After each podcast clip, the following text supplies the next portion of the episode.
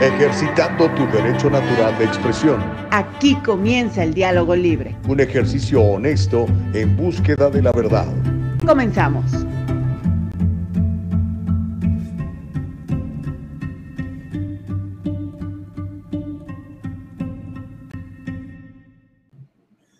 Aunque usted no lo crea, aquí estamos completamente en vivo. ¿Qué tal? ¿Cómo le va? Muy buenos días.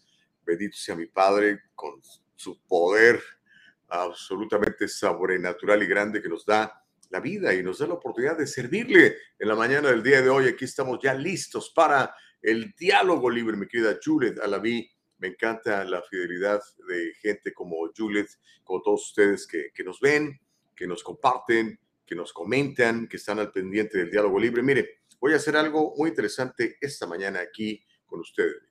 Ya estamos transmitiendo en www.eldialogolibre.com.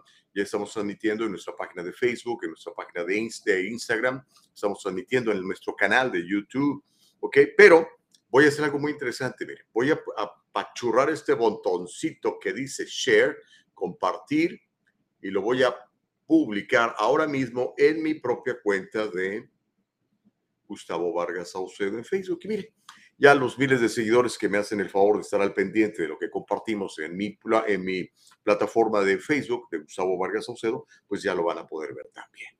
Y de esa manera usted también nos puede ayudar, oiga para que más gente pueda ver el diálogo libre, escuchar el diálogo libre. Y tenemos información valiosísima. El día de mañana no se la va a usted a acabar también. Hay mucho que compartir en la mañana del día de hoy. Pero antes de cualquier cosa, dele gracias a Dios. Gracias, Dios Todopoderoso, nuestro Padre Eterno que nos permite la vida. Así que en el nombre de Jesús, aquí comenzamos con un programazo. Ya llegó nuestra productora Nicole Castillo después de hacer su labor de escauteo, dicen, ¿verdad? Ir a explorar cómo va a estar el asunto de los hoteles, de los restaurantes, de los paseos que vamos a tener en Oaxaca. Y bueno, nos trae un reporte muy, muy interesante. A ver si al rato le hacemos que nos cuente, aunque sea off video, ¿verdad? Nada con su voz, para que nos platique cómo está Oaxaca. Ya dejó todo listo para que este 31 de agosto salgamos a Oaxaca por cinco días, nos la pasemos a todo dar en el fin de semana de Labor Day. Pero bueno, mientras nosotros nos preparamos para viajar a Oaxaca, muchas cosas están pasando aquí en los Estados Unidos. Le voy a contar cómo eh, Joe Biden dice que en julio hubo cero inflación. Así dijo, cero inflación. Obviamente después sale la gente a corregirlo, ¿no? Pero pues, obviamente no hubo cero inflación. Pero eh, ya le voy a contar y le tengo el video. Muy orgulloso estaba Uncle Joe presumiendo su zero inflation en el mes de julio. Sí, cómo no. Pero bueno, ya vamos a platicar un poco de la inflación, cómo protegerse de la inflación, qué es lo que debe usted de hacer, porque queremos saber qué tan cierto es eso de que hubo cero inflación en el mes de julio, de acuerdo a el señor Joe Biden. Vamos a platicarle también y le tengo el video. Obviamente no podemos sustraernos de eso. Lamentablemente nos tocó estar fuera del aire en estos días de de cuando hubo este allanamiento de morada en la mansión de, eh, de Donald Trump en Mar-a-Lago. Vamos a platicar obviamente de eso. Le voy a contar cómo Trump se ampara bajo la quinta enmienda para no auto eh, castigarse, autodenunciarse, autoperjudicarse, qué es lo que está haciendo, por qué Trump invokes the fifth, como dicen en inglés. Le voy a estar platicando eh, obviamente hay una persecución en contra de él, eh, está muy claro. Eh, no, no, sobre todo no quieren que, que, se, postule, se postule para el 24. Yo creo que por ahí va, va la onda. Quieren que se aparte ya de la política, que ya no haga política. Pero conociendo un poquito de Donald Trump, yo creo que no, no lo van a lograr. El señor es bastante testarudo y terco. Y le digo, el sábado anterior, que me tocó escuchar su discurso, nunca había escuchado eh, un discurso de Donald Trump en vivo, completito, este, pues lo que pude percibir es exactamente lo contrario. Va por todas las canicas y el hombre va con todo. Así que ya le voy a platicar de eso. También le voy a contar cómo han ordenado desclasificar la orden de cateo a la casa de Trump para que sepamos qué es exactamente lo que andaban buscando y qué fue lo que pasó con este juez que decidió uh, firmar esa orden de allanamiento, de cateo de la mansión de eh, Donald Trump. Le voy a mostrar quién es el señor. Tenemos una foto, bueno, tenemos varias fotos de él, de este juez que ordenó el cateo a la mansión de Donald Trump. eh, tiene una historia muy interesante, por decirlo menos. Ya le vamos a platicar un poquitito de este juez que se aventó el tiro de firmar la orden de cateo de la mansión del presidente Trump en Mar-a-Lago. Él se llama Bruce Reinhardt. Ya le voy a contar un poquito sobre sus antecedentes y todo lo demás. Ya ve que, pues en esta vida todo se sabe, a veces luego, luego, a veces tarda un poquito más. Y a propósito de saber, voy a contarle el día de hoy, eh, se están cumpliendo pues ya dos años de que se suicidó el señor Jeffrey Epstein, este pedófilo convicto y que pues este que conoció a muchos pedófilos a los cuales él mismo les llevaba las niñas para para violarlas. ¿Qué se sabe hasta ahora del caso Jeffrey Epstein? Bueno, vamos a resucitar un poquitito eso y le voy a contar en dónde están y cómo seguimos esperando. Aquí seguimos esperando aquí que haya redadas, ¿no? En las casas de todos estos señores que les compraban las, las niñas a, a este tipo y a, y a su amante, Ghislaine Maxwell, ¿no? Ahí quisiera ver yo redadas, ¿verdad? Pero pues no sé, dicen que hay gente muy, muy, muy, muy fuerte en posiciones muy, muy, muy, muy, muy altas que obviamente están evitando que esto suceda. Vamos a platicar un poco de eso, también le voy a contar cómo a pesar de eh, eh, el allanamiento de, morada de Donald Trump, que puso a muchos realmente muy contentos, eh, pues parece que no les ayudó mucho porque más bien los candidatos de, eh, del, del, Trumpitas, como le dicen de cariño o de desprecio algunos, el, los candidatos de Trump en las primarias republicanas, pues ganaron casi todos, arrasaron. Eh, le voy a contar también cómo eh, Joe y Hunter Biden se van de vacaciones en el jet presidencial. Tenemos el video ahí despidiéndose, muy, muy bonito, fotografías y toda la onda. y se van de vacaciones. Mientras tanto, los otros que se están yendo, pero no de vacaciones, son cientos de miles de ciudadanos, residentes, gente que vive en California, se está yendo. Sigue el éxodo, continúa el éxodo de californianos. Le voy a contar a dónde se están yendo y las razones por las que se están yendo, que son muchas, no nomás es una. Y también le voy a platicar y de una vez le voy a alertar que el IRS la Hacienda de, los Estados Unidos, ¿verdad? el Departamento de las Rentas Internas, acaba de contratar más investigadores, acaban de meterle muchísimo dinero a su departamento porque van en contra de sus declaraciones de impuestos. Van, básicamente van en contra del pequeño empresario, de las pequeñas empresas. Así que si usted tiene una, pues le voy a platicar qué es lo que se le viene, qué es lo que se nos viene, porque yo soy también un emprendedor y, para que tomemos eh, eh, providencias, ¿no? Y estemos listos porque, eh, como vamos a platicar hoy a las 12 del día con, con Carlos Guamán, este plan de ataque a la inflación, que es como lo llamaron y que fue aprobado con la corresponsabilidad de los republicanos, además de los demócratas que votaron todos en bloque,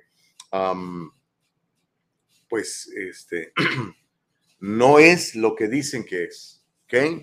Prepárese, eh, esté alerta. De eso y mucho más vamos a estar platicando en la mañana del día de hoy. Así que le doy gracias a mi padre por poder platicar con usted.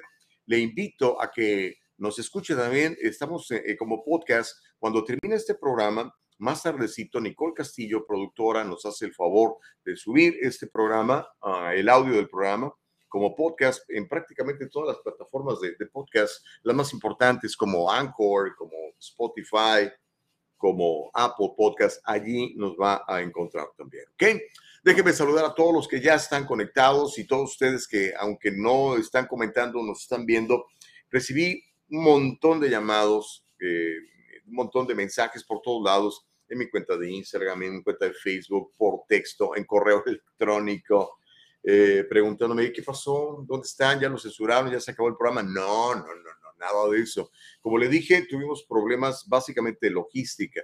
Por un lado, usted sabe, los días pasados tuvimos que hacer el programa eh, grabado porque me encontraba yo en, en, ah, el, el, evento este del Partido Republicano en Dallas, la Convención Nacional en Dallas, Texas, donde me tocó escuchar a, a Donald Trump y a otros muchos, pero sobre todo al, al, presidente número 45.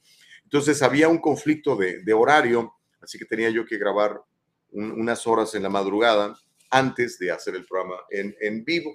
Y, después, pues Nicole se fue a hacer su escauteo allá, su exploración de, de Oaxaca y andaba en lugares tan remotos que no había acceso a Internet. ¿Puede usted creer eso?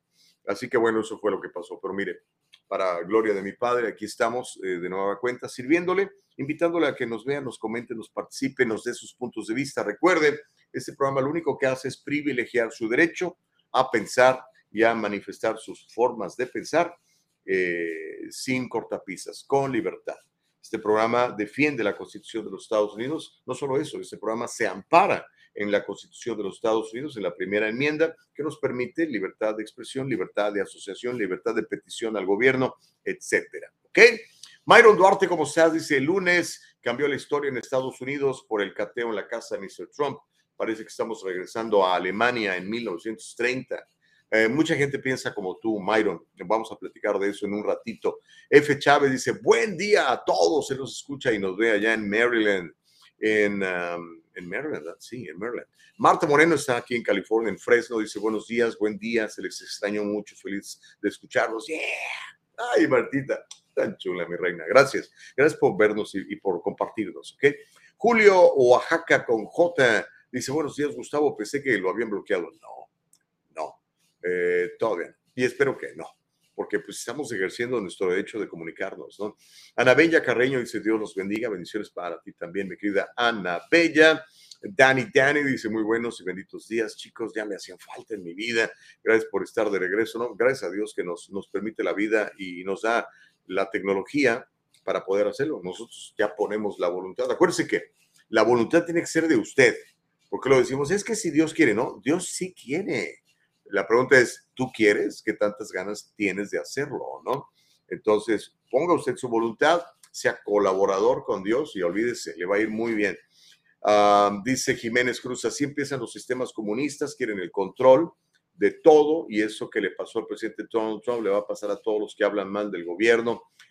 Pues espero que no, brother, pero por si vienen en contra de mí, pues ya sabe, hay que estar preparados, hay que estar preparados, porque ahora recuerde una cosa, aunque hay grupos muy extremistas dentro del gobierno que obviamente nos quisieran borrar a todos los que no pensamos como ellos, hay otra gente que verdaderamente ama la libertad, ama a los Estados Unidos, defiende la Constitución de los Estados Unidos. Dice Feli Fuentes, ojalá que ahora sí le cobren impuestos al señor Donald Trump. Pues que yo sepa, Feli siempre ha pagado impuestos, ¿verdad? Eh, créeme, y han, y han tenido desde que anunció su candidatura en el 2015, 2016, hasta ahora, para investigarlo. Y lo siguen investigando. Este, bueno, bueno, entiendo que a mucha gente le cae gordo el presidente Trump. A Ana Bella dice, lo extrañamos. Bueno, ya estamos de regreso, gracias a Dios. Francisco Ramírez, me gusta cuando pone sus risas, Francisco dice, lo bueno es que no eres republicano defendiendo pi o de perro insurrecto. Ah, no sé qué querrá decir lo de PIB. Y, insisto, de veras, no soy republicano. Ustedes hubieran visto, lo que pasa es que no voy a poder usar esas entrevistas aquí, porque las hice para, para este nuevo eh, medio, se los voy a recomendar, ya les he platicado, se llama Voz Media. Prepárese, venimos con todo. Eh, mi trabajo es hacer preguntas, ¿ok? A, a los que tengan este, la voluntad de sentarse a platicar con nosotros. Eh, hay una gente que nos quiere sentar a platicar con nosotros. No, no soy, no, no puedo ser eh, partidario de ningún partido. Lo que sí soy es un hijo de Dios, eso sí soy. Y trato de vivir de acuerdo a la voluntad de, de mi padre para mí. Eso es todo. Eso es todo. Por eso no puedo estar en favor del aborto, por ejemplo, ¿verdad? Cosas tan simples pero gracias, Francisco. Me encanta que siempre participas, Francisco. Tony dice buenos días a todos. Qué bueno que ya estamos de regreso. Gracias. Eh, Rosalina Gutiérrez, nos estás viendo en Arizona. Por cierto, Rosalina, pueden tener la posibilidad de una muy buena gobernadora en, en, ah, ah, ¿cómo se llama? En Arizona. Se llama Carrie Lake. Me encantó esa señora. El discurso que dio eh, el fin de semana pasado, buenísimo. Ella era presentadora de noticias, ¿ok? De esas que leen lo que les escriben en el teleprompter. Hasta que un día se cansó de las mentiras que estaba diciendo y que yo no puedo continuar con esto. Entonces renunció a su carrera de cientos de miles de dólares y eventualmente alguien le dijo, oye, pues ¿por qué no te postulas? Se postuló para, para, para gobernadora por su partido, el republicano, y que gana tú, ¿ok? Le ganó al candidato de, de a la candidata del, del, gobernador actual, que es un Rhino, un Republican en name only. Ella recibió el endoso de, de del anaranjado, del 45, y mire, es muy probable que sea la próxima gobernadora de, de, Arizona, mi querida Rosalina. Hay mi cuenta si votó por ella o se fue con los eh, demócratas, ¿ok? Magali dice, buenos días, qué bueno que ya está el programa en vivo, bendiciones a todos, gracias Magalita. Reyes Gallardo dice, si Mr. Trump es inocente, como él dice, ¿por qué se niega a declarar? Pues no lo sé, me imagino que será su estrategia, ¿no? Pero no sé, vamos a platicar de eso. Uh, y, y, lo que sí quisiera es que como lo tratan a él, trataran, por ejemplo, a otros. Digo, para empezar a, a, Hunter Biden, ¿no? Con toda la evidencia que hay en contra de ese muchacho y en contra de su papá. Imelda dice, buenos días, eh, bienvenido nuevo al programa, dice Jiménez, Consuelo Urbano, dice, no sabía qué te pasó, que no salías al aire, bueno, ya, le, ya les conté todo el chisme, ya están enterados, Román Maldonado dice, muy buenos días, dice, buenos días, la Chapi dice, buenos días, pues yo, este, en Texas y después de acá, pero mi, mi productora en Oaxaca, en un lugar donde no había internet, en la selva oaxaqueña. Yo no sé dónde, dónde se fue a internar esta mujer. Pero bueno, lo importante es que ya estamos aquí y como le digo, tenemos mucha, mucha información para compartir en la mañana del día de hoy.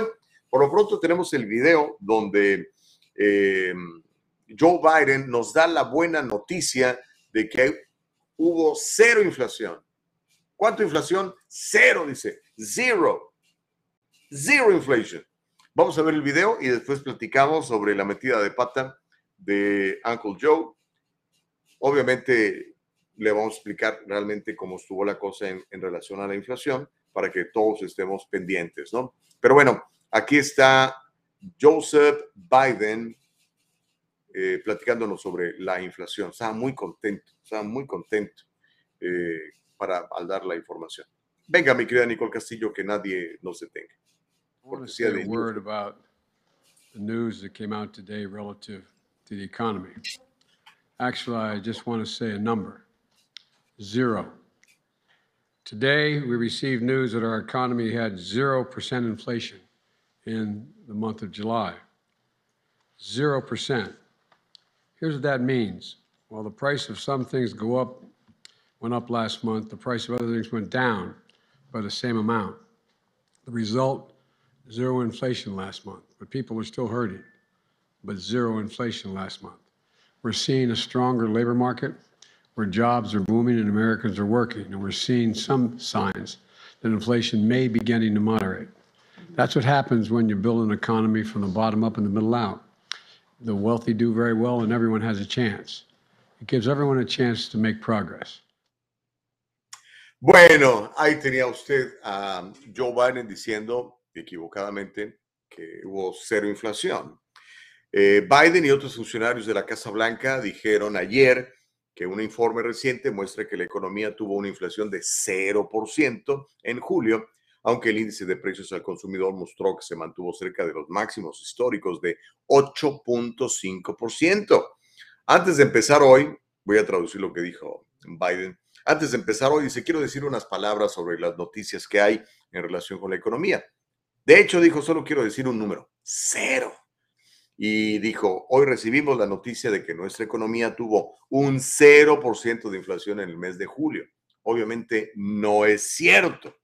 Queriendo interpretar lo que dijo Biden, básicamente lo que quiso decir es que la inflación de 9.3 del mes anterior no creció, o sea, no aumentó, pero no fue cero, señor Biden, por el amor de Dios. Fue de casi nueve puntos. Pero bueno, ¿qué quiere que le diga? El índice de precios al consumidor muestra que la inflación se mantuvo en 8.5%, no cero, señor Biden, no cero, 8.5. Eso significa 8.5% de aumento en promedio en todo, desde la gasolina hasta los comestibles, desde la renta hasta los autos. ¿Ok? Así que, por favor, no la reguemos más y no confundamos a la gente. Ahora, si hubiéramos tenido un 0% de inflación, como equivocadamente dijo Joe Biden, nos hubiéramos dado inmediatamente cuenta, lo hubiéramos sentido en nuestro bolsillo. ¿Ah? Hubieran bajado los precios dramáticamente de la carne, de los huevos, de la leche, del café, de, pues de todo. pero pues no fue así. Así que le voy a explicar. El ritmo de los aumentos de precios se desaceleró en julio. Se desaceleró, porque vamos, pero uh, como gorda en tobogán, pero se desaceleró en julio por primera vez en meses. La inflación se mantiene cerca de un máximo en más de 40 años, casi 50, y obviamente continúa causando problemas financieros a millones de ustedes, cuyos presupuestos, y millones de nosotros, ¿eh? cuyos presupuestos están viendo afectados por el aumento del costo de los bienes que compramos todos los días. Ayer fui a almorzar a un restaurante y la porción más pequeña y el precio más caro. Y platiqué con el dueño, me dice, es que es la única manera, Gustavo. El Departamento del Trabajo dijo ayer que el índice de precios al consumidor, mm, que incluye, por ejemplo, gasolina, combustibles, ah, los alquileres de casas, apartamentos, aumentó un 8.5% en julio respecto a julio del año anterior. 8.5. Julio pasado, 8.5 de aumento comparado con julio del 2021. Le subieron el sueldo 8.5%, sus ganancias subieron un 8.5%. Si no es así, está usted en problemas. ¿Ok? Esto, sin embargo, es menos que el 9.1 que arrastramos del mes anterior. Por eso, equivocadamente, eh, Biden dijo que hubo 0% de inflación. No es cierto. Pero bueno, nada más para que más o menos le calculemos eh, el asunto. Ahora, estas cifras fueron más bajas que la cifra anterior y el aumento del 0.2% pronosticado por los economistas, pues probablemente es una señal eh, de bienvenida para lo que está haciendo la Reserva Federal, que busca enfriar las ganancias de los precios, enfriar eh, los aumentos de precios y controlar la demanda de los consumidores. Cuando las cosas están caras, usted no las compra. Y al no comprarlas, pues los precios no suben. Es una manera artificial de tratar de controlar la inflación. Lo ideal sería que todos estuviéramos produciendo bien, trabajando bien y que los precios de las cosas se mantuvieran igual. De hecho, en realidad, es un engaño muy interesante que lo hemos platicado con varios economistas. No es que las cosas valgan más, es que su dinero compra menos. ¿Ok? Pero bueno, espero que más o menos hayamos entendido y sobre todo que no nos creamos las mentiras que a veces el gobierno, los gobiernos nos quieren decir, porque pues una mala economía trae mucho desasosiego, trae mucha molestia. Antier platicaba con una súper, súper, súper demócrata amiga mía, pero súper demócrata, ¿eh? Eh, de, las que no solamente votaron por, por Biden, votaron en contra de Trump e hicieron campaña en contra de Trump. Eh, arrepentida, me dijo, es que la cosa está muy mal. Dice, ¿qué tenemos que andarle regalando dinero a Ucrania? ¿Qué tenemos que estar haciendo con todas estas decisiones que está llevando a cabo Biden? Pues, pues sí, pero pues sabíamos que eso iba a pasar, los que no votamos por él, sabíamos que eso iba a ser en cuanto tuviera la oportunidad, y mire, está teniendo la oportunidad y lo está haciendo. Entonces, nada más para que nos quede claro, eh, la economía ah, no ha aumentado, no ha crecido. Eh, otra cosa que dijo es que hay muchísimos empleos, no es cierto. Como le conté, aquí le he dado los números. Amazon despidiendo eh, decenas de miles de empleados, estas grandes compañías despidiendo un montón de gente. Entonces tampoco eso es una realidad. Pregúnteselo usted, ¿cómo le va hoy en día comparado con el año pasado, comparado con hace dos años? ¿Okay? Hay, algunos que, gracias a Dios, pues no, nos afecta tanto, pero hay otra gente que sí le ha pegado esto muy duro. ¿Okay? Entonces, bueno, nada más para aclarar, obviamente no es que hubo cero inflación en julio, es que la inflación no aumentó de eh, los números que traíamos de, casi dobles dígitos, ¿verdad? Pero en fin, uh, Consuelo dice, hi Feli, um, pues hi Feli. Dennis dice, Brandon realmente sufre demencia o es un payaso. El presidente de los 81 millones de votos, bueno, esa es tu opinión, Denis Torres. Yo no sé si tenga demencia, pero yo creo que sí ya tiene problemas cognitivos, por eso es que no ha permitido que le hagan un examen. Pero pues ahí está, ¿no? Y que nadie lo detenga. Dice F. Chávez, mi bolsillo dice 65% de inflación. Ah, caray. ¿Cómo están las cosas por allá en, en Maryland? Hay, impuestos a la venta? Este, ¿Hay impuestos, me imagino sí, hay impuestos estatales eh, en Maryland? Mr. Chávez, no, no lo sé. California sí, y bien altos. ¿Ok? Francisco Ramírez dice, las evidencias de Trump son como las de Obrador en contra de los expresidentes, solo existe en su cabeza y en las de sus focas, dice Francisco Ramírez. Ahorita vamos a platicar de ese tema, Francisco, para que participes con, con más ganas. Dice, con tanta evidencia en contra de Biden, ¿tú crees que el pi o de perro no lo hubiera atacado en las elecciones? No lo sé, pues ya vimos que no lo hizo, ¿no? No, lo que sí pasó con Trump es algo nunca antes visto, ¿no? Una redada a la casa de un expresidente nunca había sucedido en los Estados Unidos, nunca jamás en la historia de los Estados Unidos. Sobre todo con, con este, con los pretextos que usaron, ¿no? Pero ahorita platicamos más de eso. Espérame tantito, aguántame, estamos en otra onda. Ah, David Gallego dice, buenos días, Gus, tengo cinco días que me moví de California a Texas. No me digas, ¿te fuiste a Texas? ¿Y qué tal? Danos tus puntos de vista, cómo te está yendo, cómo estás sintiendo, porque yo sé que mucha gente se va de, de California, pero después regresa, ¿eh? Ojo, pues regresa porque extraña el clima o extraña a los amigos, porque no creo que extrañen los altos impuestos o la violencia o la criminalidad o este o el, ¿cómo se llama? La, enorme crisis que tenemos de, gente loca en la calle y cosas de esas, ¿no? Pero regresan, ¿eh? Así que ahí me cuentas. Lo que sí yo le puedo platicar es que eh, mi segundo, bueno, no, he hecho varios viajes a Texas, pero recientemente este mes ya fui, digo, este, este, estos últimos dos meses he ido un par de veces por las cuestiones de empleo que le estaba platicando la empresa que estamos echando a andar y todo eso. y pues la verdad sí me gustó. Hace mucho calor, ¿eh? pero ayer, por ejemplo, hasta el clima que teníamos ayer aquí en Los Ángeles era, haga de cuenta, de Texas, 100 grados, ¿no? Eh, pero es, más, por ejemplo, es más fácil invertir en Texas. Hay menos, eh, menos trabas, menos, menos candados, el burócrata es más chiquito, no hay tanta burocracia y generalmente todos los trámites que favorecen a la pequeña empresa o a la mediana empresa son más rápidos. California es, más lento, es más tardado y es más caro. Nos, nos cobran impuestos por todo. De hecho, ya están preparando un nuevo impuesto de California para que se prepare, un impuesto por milla recorrida.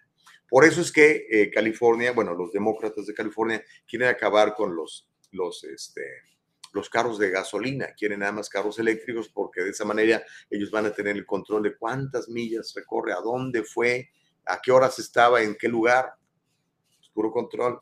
Y ahora van a empujar este asunto de, de milla recorrida, impuesto pagado. No, sí, ya no saben qué hacer con, para quitarnos más dinero estos hombres, ¿no? Y ojalá los usaran bien, pero ¿para qué lo están usando? Por ejemplo, usted usted un, un preso en, alguna de las cárceles y quiere una reasignación sexual, se la pagan con sus impuestos y con los míos, por poner un ejemplo nada más, ¿verdad? Pero bueno, es lo que está pasando, es lo que les estoy contando. Eh, dice David Gallegos, me empoderaron tanto ustedes que empecé a hacer flippings, real estate, buenísimo, me encanta David Gallegos, me encanta, excelente.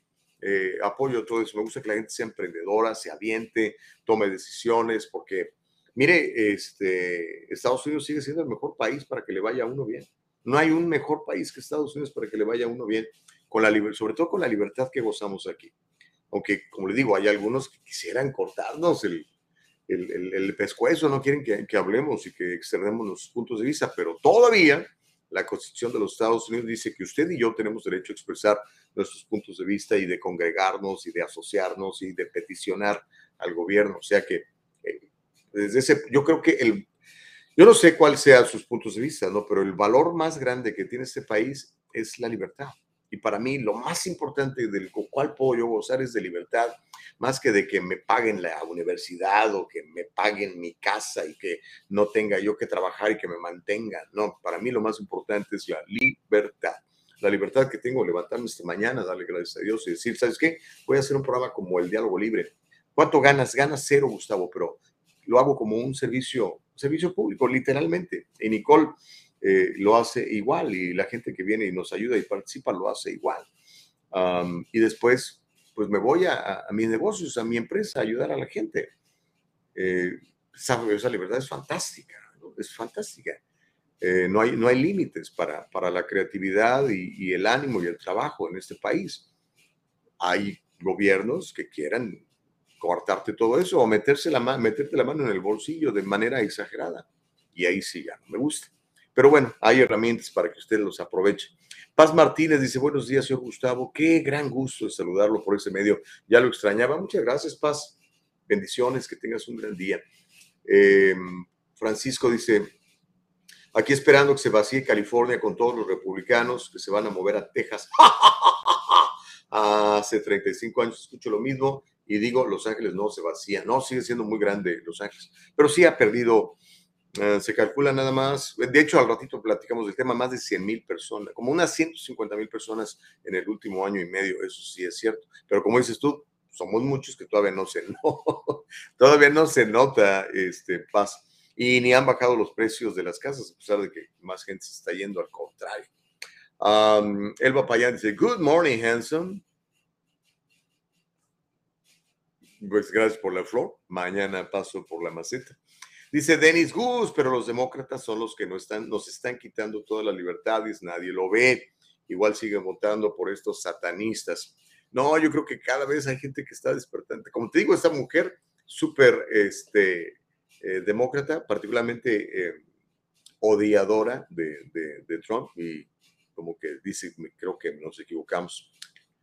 Pues bueno, no, ahí están los resultados. Yo nada más le platico lo que pasa. Ok, mire, ya son las 7.32, se me acabó el tiempo y casi ni noticias le he dado. Vamos a hacer una cosa, hagamos una pausa. Cuando regresemos vamos a hablar del tema de Trump, porque obviamente eso caliente el chocolate. Le voy a contar cómo Trump se está amparando bajo la quinta enmienda y le voy a contar que ordenan desclasificar la orden de cateo a la casa de Trump para que sepamos por qué se hizo y qué dice esa orden de cateo. Y le voy a presentar al, al, juez que se animó a hacer esta, a firmar esta orden de cateo. ¿Quién es este juez que ordenó el cateo a la, mención, a la mansión de Donald Trump? Y pues cuáles son sus vínculos, ¿verdad? Porque pues ya sabe que todo eso está absolutamente politizado. Vamos a hacer una pausa y cuando regresemos platicamos de todo eso. Le pido tres cosas. Véanos, coméntenos, compártenos. Fundamental que comparta esto. Compártelo en su propia cuenta de, de, de Facebook. Eh, regálenos un like, ponga a seguir la página en, en YouTube. Igual, suscríbase a nuestro canal, dele clic a la campanita del lado derecho en la parte inferior para que le alertemos cuando estamos saliendo en vivo. Y bueno, pues ya sabe, siempre nos va a encontrar en www.eldialogolibre.com. ¿Ok? Así que hagamos la pausa, regresamos bien rápido, sigo leyendo sus comentarios. Es el diálogo libre. Regresamos. 18 de agosto es la fecha. Ustedes y nosotros nos vamos a ver en el triunfo financiero. No deje pasar esta gran oportunidad porque mire, hay tres grandes panelistas. Carlos Guamán, platicándole sobre cómo superar la crisis y que su negocio salga adelante a pesar de cualquier recesión. Número dos, tiempo de cambio. Javier Madera Camacho, ese tremendo empoderador de negocios, viene a platicarnos sobre cómo salir adelante a pesar de cualquier circunstancia. Y su servidor Gustavo Vargas le voy a hablar sobre cómo proteger su dinero contra la inflación y contra los impuestos y generar grandes retornos. ¿Le interesa? La cita es el 18 de agosto, 6 de la tarde, en el Triunfo Corporation. Para registrarse, llámenos 714-953-2707. Grandes oportunidades de conocer a emprendedores como usted. La cita es más, es completamente gratis. Le esperamos entonces. Acompáñenos 18 de agosto en el Triunfo Corporation. Nos encontraremos aquí. No, no se lo vaya a perder, va a estar buenísimo, va a estar buenísimo. De hecho, estoy preparando un, le llaman un PowerPoint para, para ese día, para explicarle cómo poder tener altos retornos, cómo poder evitar eh, que ese dinero pague impuestos de manera legal. Y ventajas sobre todo para usted que es un pequeño emprendedor. Necesitamos privilegiar al pequeño emprendedor. El pequeño emprendedor sostiene la economía de los Estados Unidos. El pequeño emprendedor nos da libertad a todos. Porque el día que eso se convierta en China, por ejemplo, ¿verdad? En donde las empresas gigantescas están controladas por el Partido Comunista Chino, se nos va a acabar la libertad. Literalmente nos van a decir, usted puede ganar hasta aquí y hasta aquí. Nada más, no puede hacer nada más. ¿Ok? Imagínense qué horrible que, por ejemplo, ya no usemos el dinero, que le metan a usted un chip aquí la, o que tenga que traer un carnet, una tarjeta. Con esa tarjeta pasa usted a comprar lo que ellos decidan que debe usted comprar. Como en China. No, no, no, no, no, no.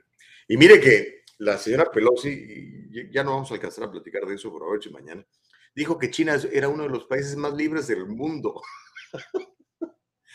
pues váyase para allá, señora Pelosi. Todas las caravanas van a China, porque como es de los países más libres del mundo, ahorita la crisis de inmigración está en China, porque como es uno de los países más libres del mundo. De plano, yo, ¿qué le pasa a estos políticos? ¿Cree que, que uno es bien bruto? Sí, yo creo que sí, ¿verdad? Porque se avientan cada, cada, este, cada declaración. Pero bueno, eh, hablemos, de, hablemos del asunto de Trump.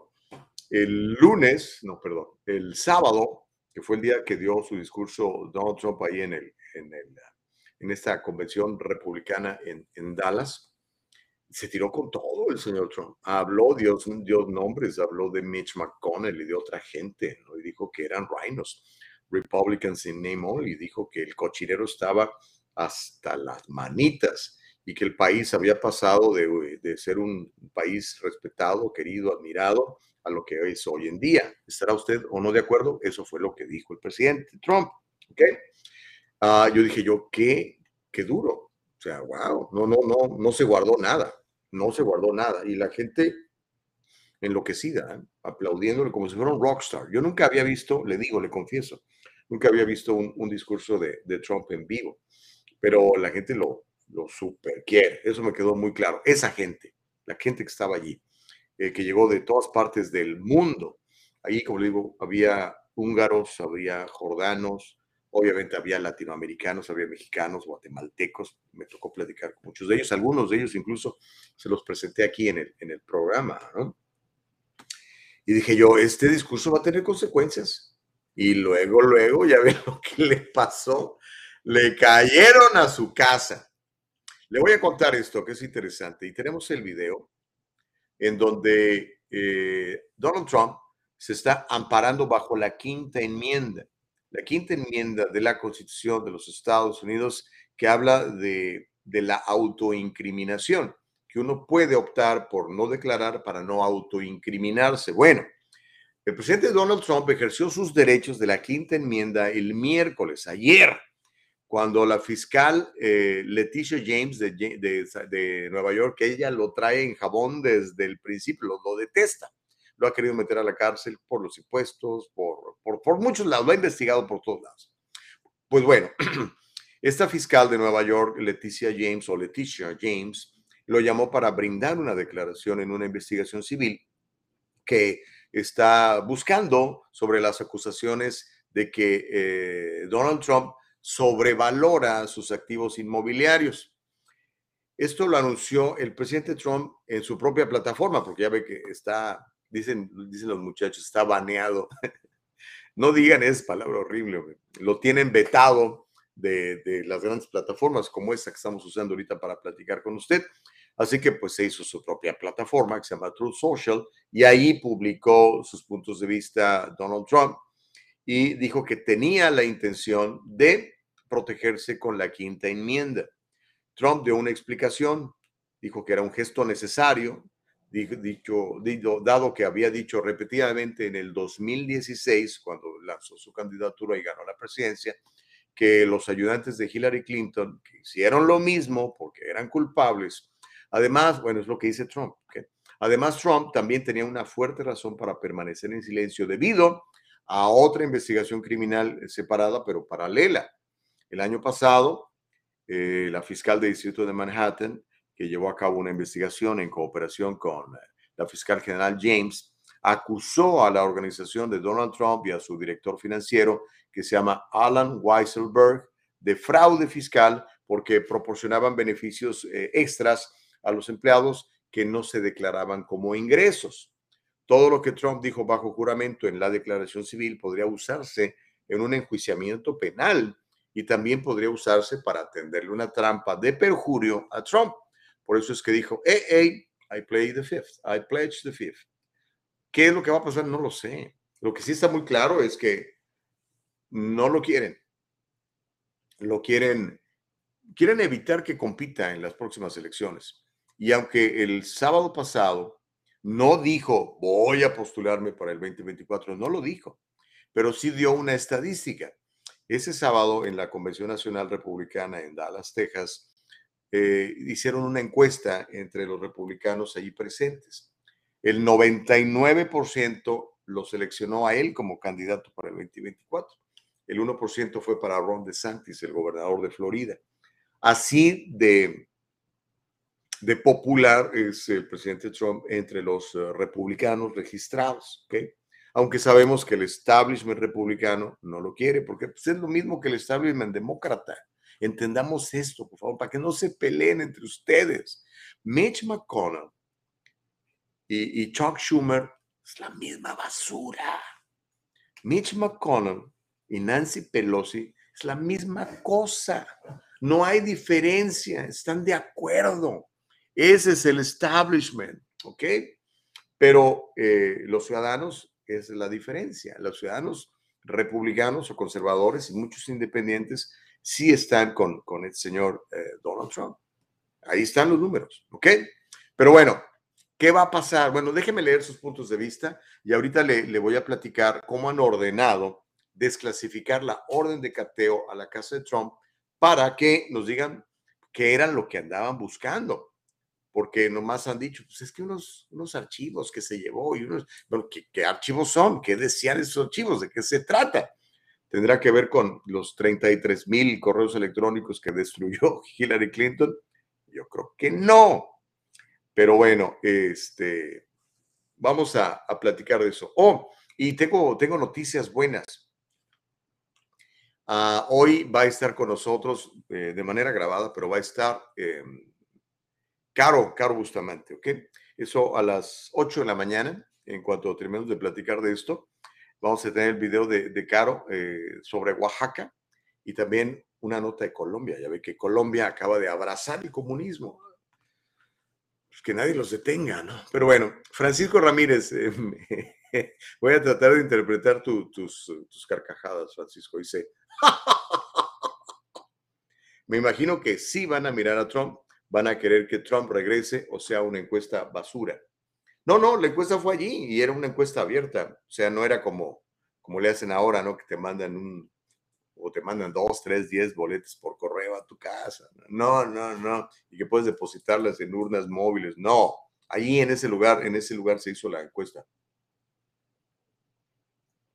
Ah, Elsa Navarrete dice, wow, Qué bueno que ya están de regreso, los extrañé todos estos días. Este programa es único. Uy, gracias por la flor. Mañana paso por la maceta. Elsa, eres muy amable, Dios te bendiga.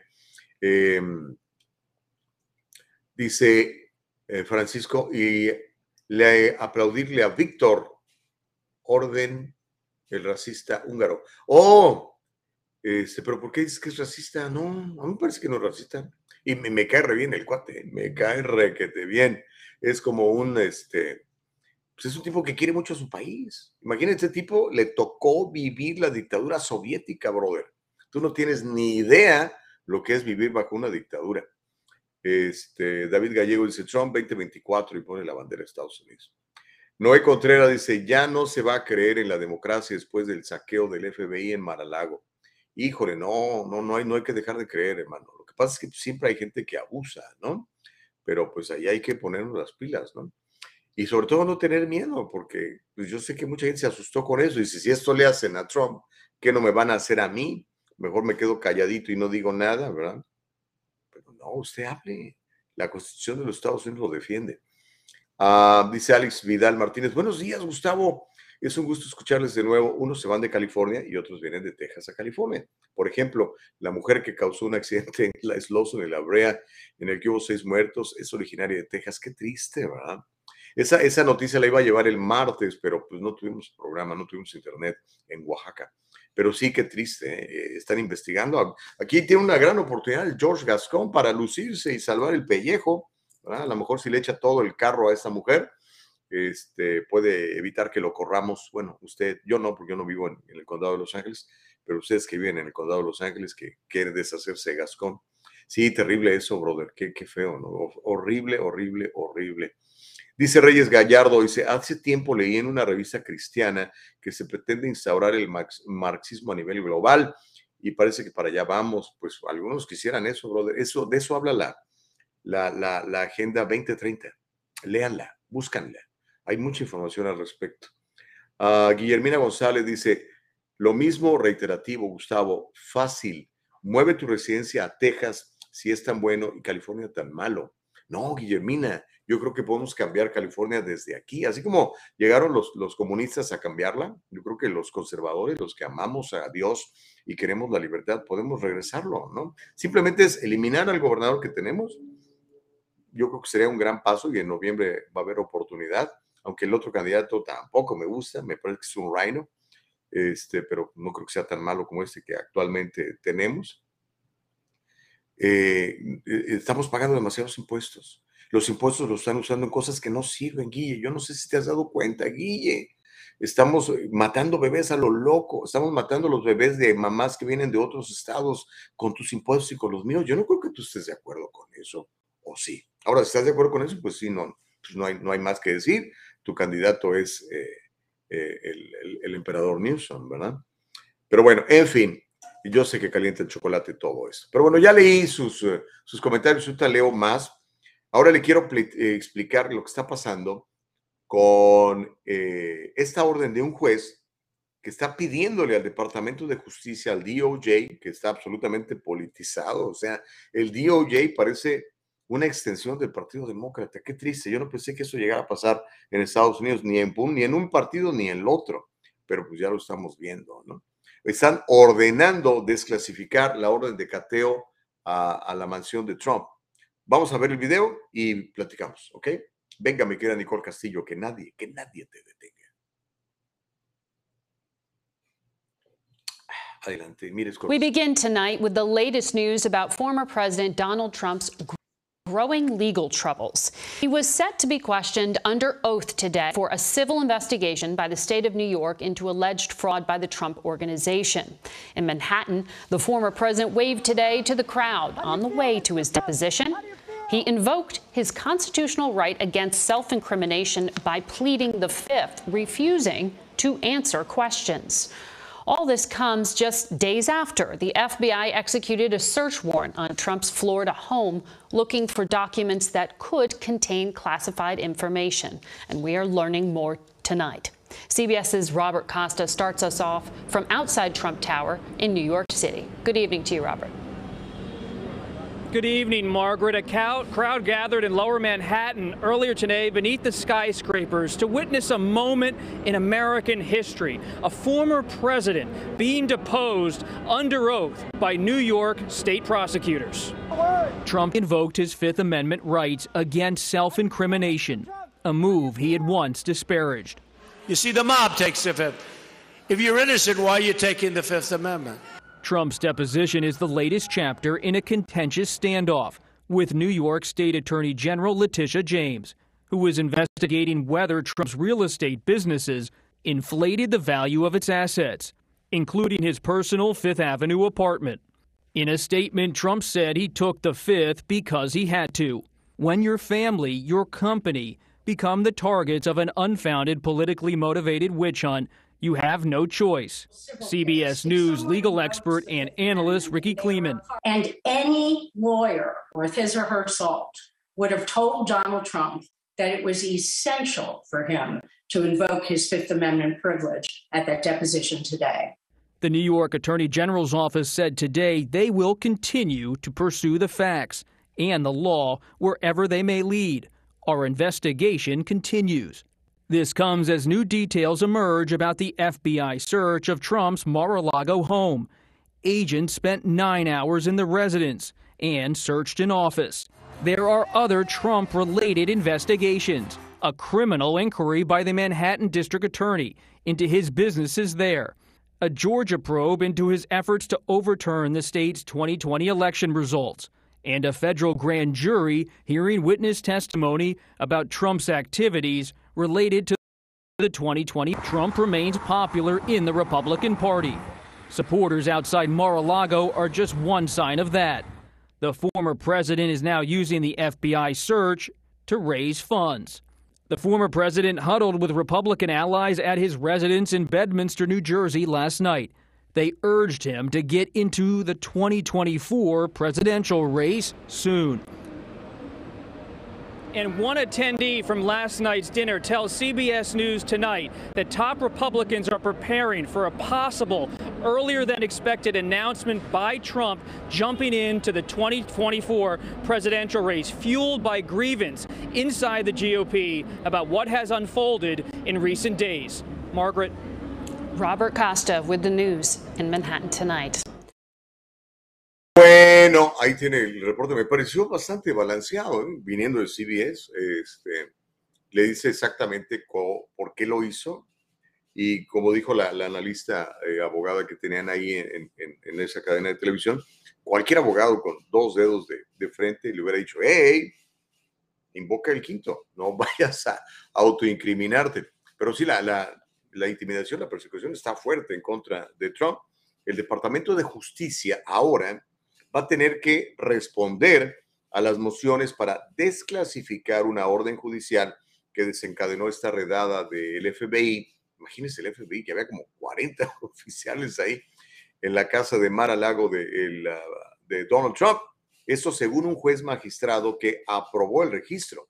A inicios de esta semana, el Judicial Watch y el periódico Albany Times Union presentaron una moción para desclasificar el documento que fue concedida por un juez del caso. Ni el FBI ni el Departamento de Justicia han dado comentarios públicos sobre la redada. Estamos esperando que nos digan que andaban buscando, la cual, que como usted se enteró, fue confirmada primero por el mismísimo Trump el lunes. Él estaba en su bueno, en su torre esta, el Trump Tower en, Manhattan. Esto se da luego de que Eric Trump, uno de los eh, hijos de Donald Trump, le dijera a la prensa que una abogada de Trump en Mar-a-Lago, que se llama Christina Bob, había pedido el lunes a los agentes del FBI que le mostraran la orden judicial. Dijeron, hey, traemos una orden de cateo para buscar aquí en la casa. Entonces la abogada les dice, pues a ver, muéstramela. Pero ¿qué creen? No le dieron la orden de allanamiento. Simplemente, dice la abogada de Donald Trump, que se lo mostraron de lejecitos, a lo mejor por el COVID. a unos 10 pies de distancia, pues ¿qué va a haber ahí, no? No le dieron una copia de la orden de allanamiento. Mientras tanto, los líderes republicanos están, bueno, no algunos, algunos líderes republicanos, están contentos eh, porque detestan a Trump. Acuérdense, Trump no es necesariamente un republicano. Yo siempre he pensado que Trump es, pues es, es, Donald Trump, ¿ok? Es, es un, un independiente. Eh, que pues eh, se registró republicano para participar en las, en las elecciones y ganó. pero bueno, entonces no les dejaron ver la, la, orden de allanamiento, se las mostraron de lejecitos, dice la, la abogada. Entonces, algunos líderes republicanos están exigiendo una investigación sobre esta redada y dice que pues fue por motivos políticos. ¿Usted cree que fue por motivos políticos o cree que simplemente es que pues necesitamos saber qué documentos se llevó de la Casa Blanca eh, Donald Trump. Hay quien piensa así todavía, ¿no? Pero hasta los demócratas saben que esto fue absolutamente por motivos políticos. Quieren intimidarlo y evitar que se postule, tratar de meterlo a la cárcel de alguna manera para que no compita en las próximas elecciones. Pero bueno, ya vio usted, resulta ahora que este, con todo esto está recaudando muchísimo dinero Donald Trump para, para, para campañas de él eventualmente, que yo creo que se lo va a anunciar ya muy pronto, y para algunos candidatos que él ha estado endosando y que han estado ganando posiciones importantes, quitando a los republicanos que votaron en contra de él o que estaban a favor de, su, de su impeachment. ¿Se acuerda que le hicieron dos impeachments a Donald Trump? Pero bueno, en fin.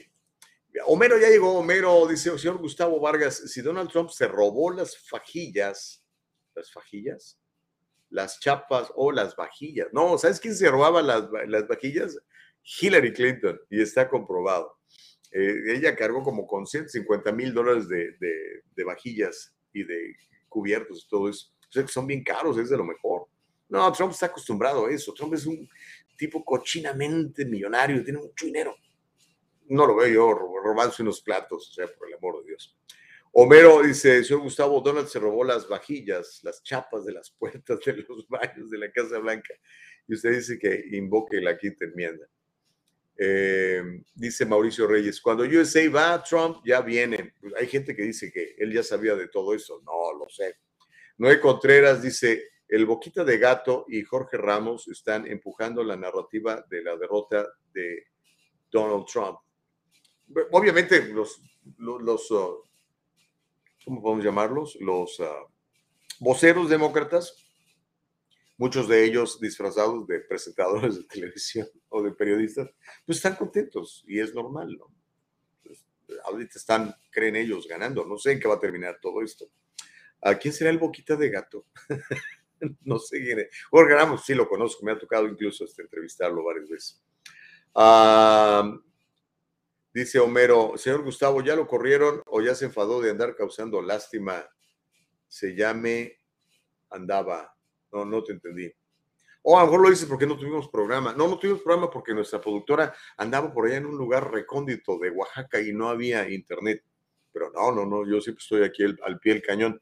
Ya ve, incluso jueves y viernes, que tenía que estar yo trabajando para esta nueva plataforma de noticias, que les recomiendo que visite la plataforma de noticias, ya estamos publicando mucho, se llama voz.us, voz.os, eh, noticiarios, eh, digo, noticias sin compromiso, no fake news. Este, entonces había conflicto y luego tenía yo que estar entrevistando gente allá. Entonces, este, lo, que así, lo que hicimos fue grabar unas dos, tres horas antes del programa en la madrugada. Imagínense, estamos en la madrugada grabando el programa para que usted lo viera y llega este cuate a decir que, no seas así, Homero, hombre, no seas hater. dice César Augusto, buenos días. Dice que bueno que estás de vuelta, hermoso anillo. Me recuerda al gran bazar de Estambul. ¿En serio? No, pues es un anillo de reconocimiento, nada más. a veces me pongo el la universidad también. Uh, ¿Qué más dice? A paz dice, ahora más que nunca hay que ser más fuertes, no mostrarle al enemigo el miedo. Estamos listos para el cambio en noviembre. Órale, paz. Ya sé por quién vas a votar entonces. Dice Denis, la gente que dice que si no te gusta California que te vayas es el típico cobarde. Ah, caray que no enfrenta el problema, huye como una pobre lacra. Ándale, andas bravo, Denis, andas bravo. Y todavía no llegamos a esa historia, ¿eh? Dice Elsa, aunque no nos guste, tú tienes razón, Gustavo. Yo soy demócrata, pero no estoy de acuerdo con muchas cosas que están haciendo. Pues no, no se puede, no se puede. Y el tema que vamos a tener mañana, amiga, Mañana vamos a hablar de los libros que le están dando a leer a tus niños en las escuelas públicas, que me dicen que no es cierto. Están esos libros en las bibliotecas. Vaya a revisar los libros que están en las bibliotecas públicas, en las bibliotecas de, las escuelas. Se va usted a infartar. Y, yo quisiera que hicieran reportajes de esto en, la tele, pero pues no, están ocupados en otras cosas. Pero bueno, Mirta dice, buenos días, qué bueno que están de vuelta, los extrañé, voy a terminar de ver el programa más tarde, muchas bendiciones. Gracias, Mirta, Dios te bendiga. Corina Uriarte dice, buenos días, extrañé el programa, que, los, que Dios los bendiga. Muchas gracias, Cori. Uh, Francisco, eh, Francisco Ramírez, me encanta con las risas de Francisco, dice, me imagino que si van a mirar a Trump, van a querer que Trump regrese o sea en encuesta basura. Aunque eso ya lo haya yo leído. Pero bueno, híjole, se nos está acabando el tiempo y ya tenemos el compromiso con, con Caro Bustamante. Eh, ¿Qué podemos hacer? ¿Qué podemos hacer? Mire, esto es lo que vamos a hacer. Vamos a ir con Caro, nos tiene un reporte de Oaxaca y nos tiene un reporte de, de Colombia. Ya ve que Colombia pues forma parte de la gran Latinoamérica, que ahora es una Latinoamérica de izquierda. Perú socialista, Chile socialista, este, ¿quién más? Pues Nicaragua socialista, Cuba socialista eh, mucha Sudamérica, Argentina, Uruguay, pero sobre todo Argentina, tantos años que tiene de estar votando por la izquierda y la causa está, cada vez peor. Pero bueno, vamos a platicar de eso con, con Caro. Yo me voy a, voy a aprovechar para este, tomarme mi capsito y también le voy a mostrar quién es el juez que se animó a firmar la orden de cateo para que fueran a, a la casa de Mar a Lago de, Donald Trump. Le voy a mostrar, hay unas fotos muy buenas de él con un pomo y unas galletas eh, de esas muy sabrosas. Le voy a platicar quién es el juez que ordenó el cateo a la mansión de Donald Trump y también le voy a platicar qué se sabe hasta ahora del caso de Jeffrey Epstein, porque ya son tres años desde que se dio a conocer que Jeffrey Epstein se había suicidado en una cárcel de Manhattan. Sí, cómo no. Y vamos a seguir platicando del tema de Trump, que obviamente es apasionante y está de super moda. Pero bueno, este, vamos al corte y al regresar va usted a ver a Carolina Bustamante desde México, platicándonos de Oaxaca y platicándonos de, de lo que está pasando en Colombia. ¿Ok? No le cambie, siga participando. Yo voy a seguir contestando todos los comentarios. Así que regresamos bien rápido. Es el diálogo libre. Venga, acá. Diga, Nicole. Fe en Acción te invita todos los domingos a sus clases presenciales a las 9 de la mañana sobre el Evangelio de Jesucristo aplicado en tu familia, tus finanzas, tu salud y en todos los aspectos importantes de tu vida. Acompaña al pastor David Sariñana en su cruzada por la verdad y el mejoramiento de nuestra comunidad. Fe en Acción, Action Faith, en Downey, California.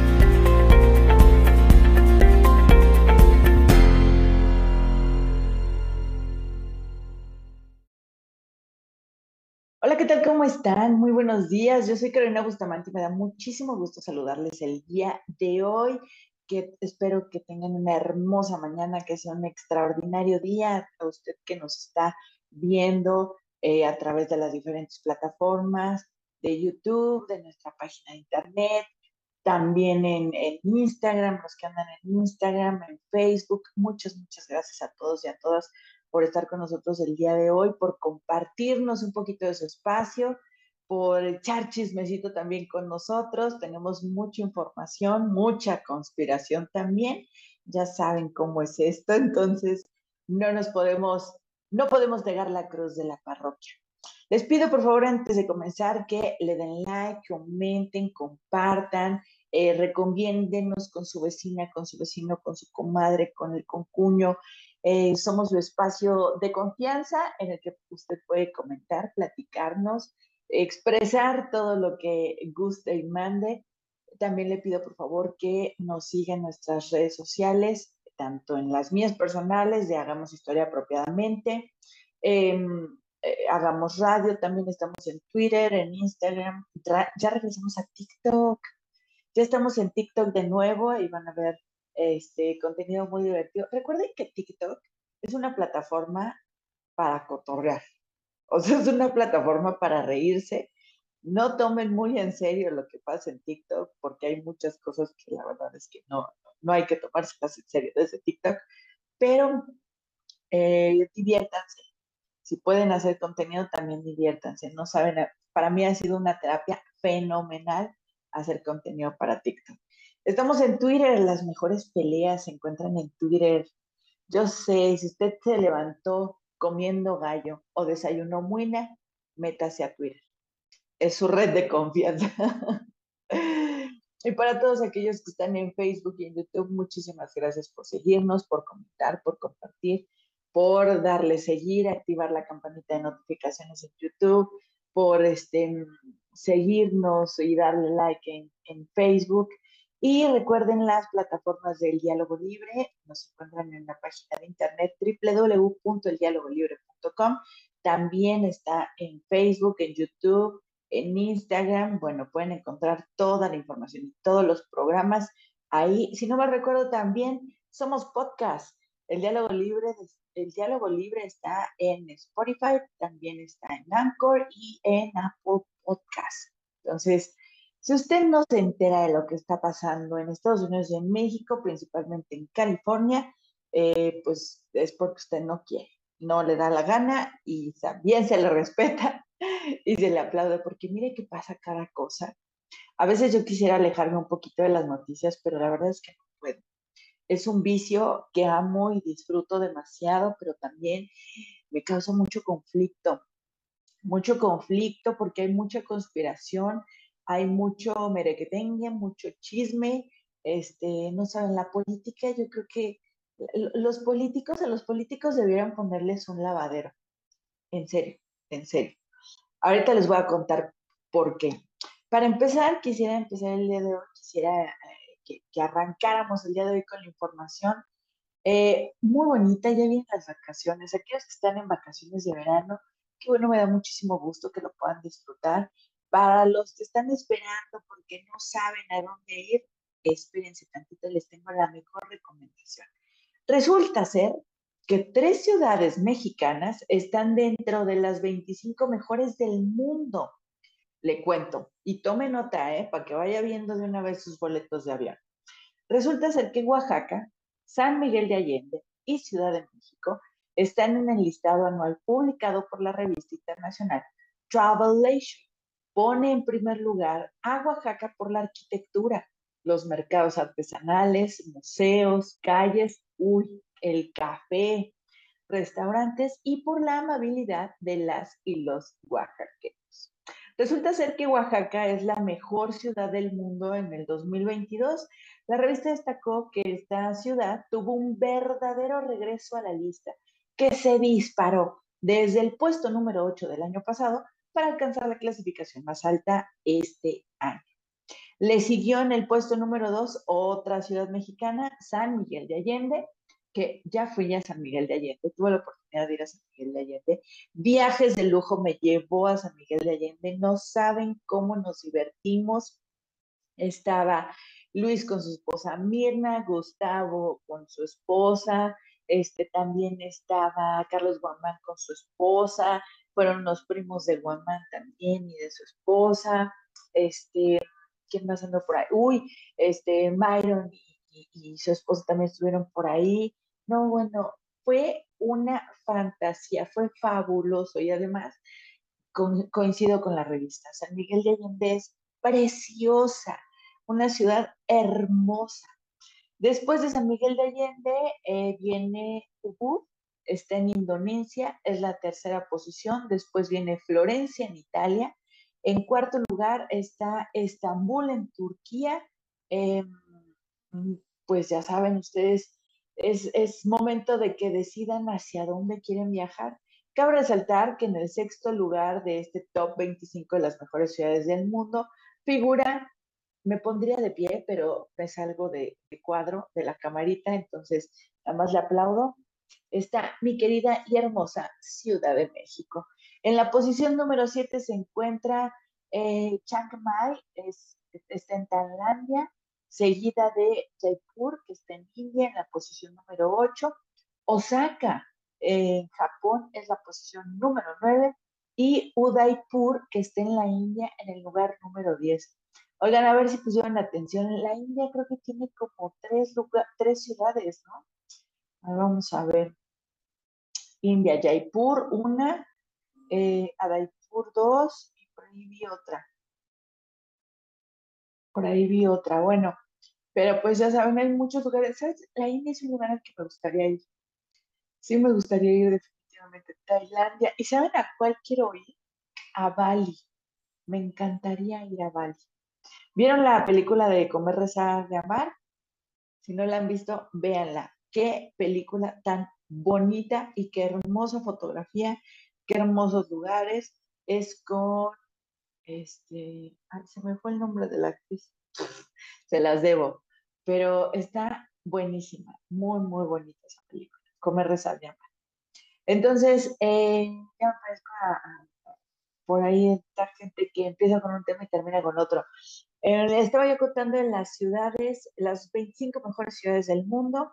Las primeras, dentro de las primeras 10 están tres mexicanas, Oaxaca, San Miguel, de Allende y Ciudad de México. Para ustedes, eh, si ya conocen alguna de estas tres, ¿están de acuerdo? ¿Están de acuerdo? Oaxaca se, se merece el mejor, el primer lugar. O sea, es la mejor ciudad del mundo. O sea, no es cualquier cosa, ¿eh? la mejor ciudad del mundo. Después le sigue San Miguel de Allende en el segundo lugar y en el sexto está la Ciudad de México. ¿Ustedes qué opinan? ¿Están de acuerdo? ¿No están de acuerdo? Y si están de acuerdo, cuéntenme, ¿qué les gustó de Oaxaca? ¿Qué les gustó de San Miguel de Allende? ¿Y qué les gustó de la Ciudad de México? Oigan, cambiando de tema, este, me voy a otra parte que me han pedido mucho y que muy poquito hablamos de estos lugares, pero me parecen sumamente importantes y van a tomar una relevancia impresionante, impresionante. Vámonos hasta Colombia, ¿les parece bien? Colombia también es un lugar que me encantaría conocer muchísimo. Perdón. Eh, les cuento que Colombia está viviendo, bueno, un, una luna de miel brutal. Resulta ser que Petro ya es su presidente. Sí se pudo, gritaban en las calles a una voz. Una toma de posesión en la calle, así en la calle. Eh, yo no había visto algo así, no sé si en otras ocasiones haya sido así, pero fue la toma de posesión en la calle, o sea, había ríos de gente en la calle eh, eh, celebrando y gritando y, y, aplaudiéndole a Petro en su toma de posesión. Ante los ojos del pueblo, con las porras en la piel, Gustavo Petro ya es el primer mandatario de izquierda en la historia de Colombia, junto con Francia Márquez, la primer vicepresidenta afro del país.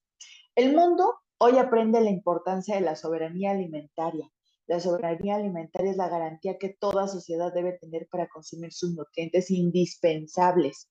Colombia es un país que debe y puede gozar de soberanía alimentaria para, para lograr el hambre cero.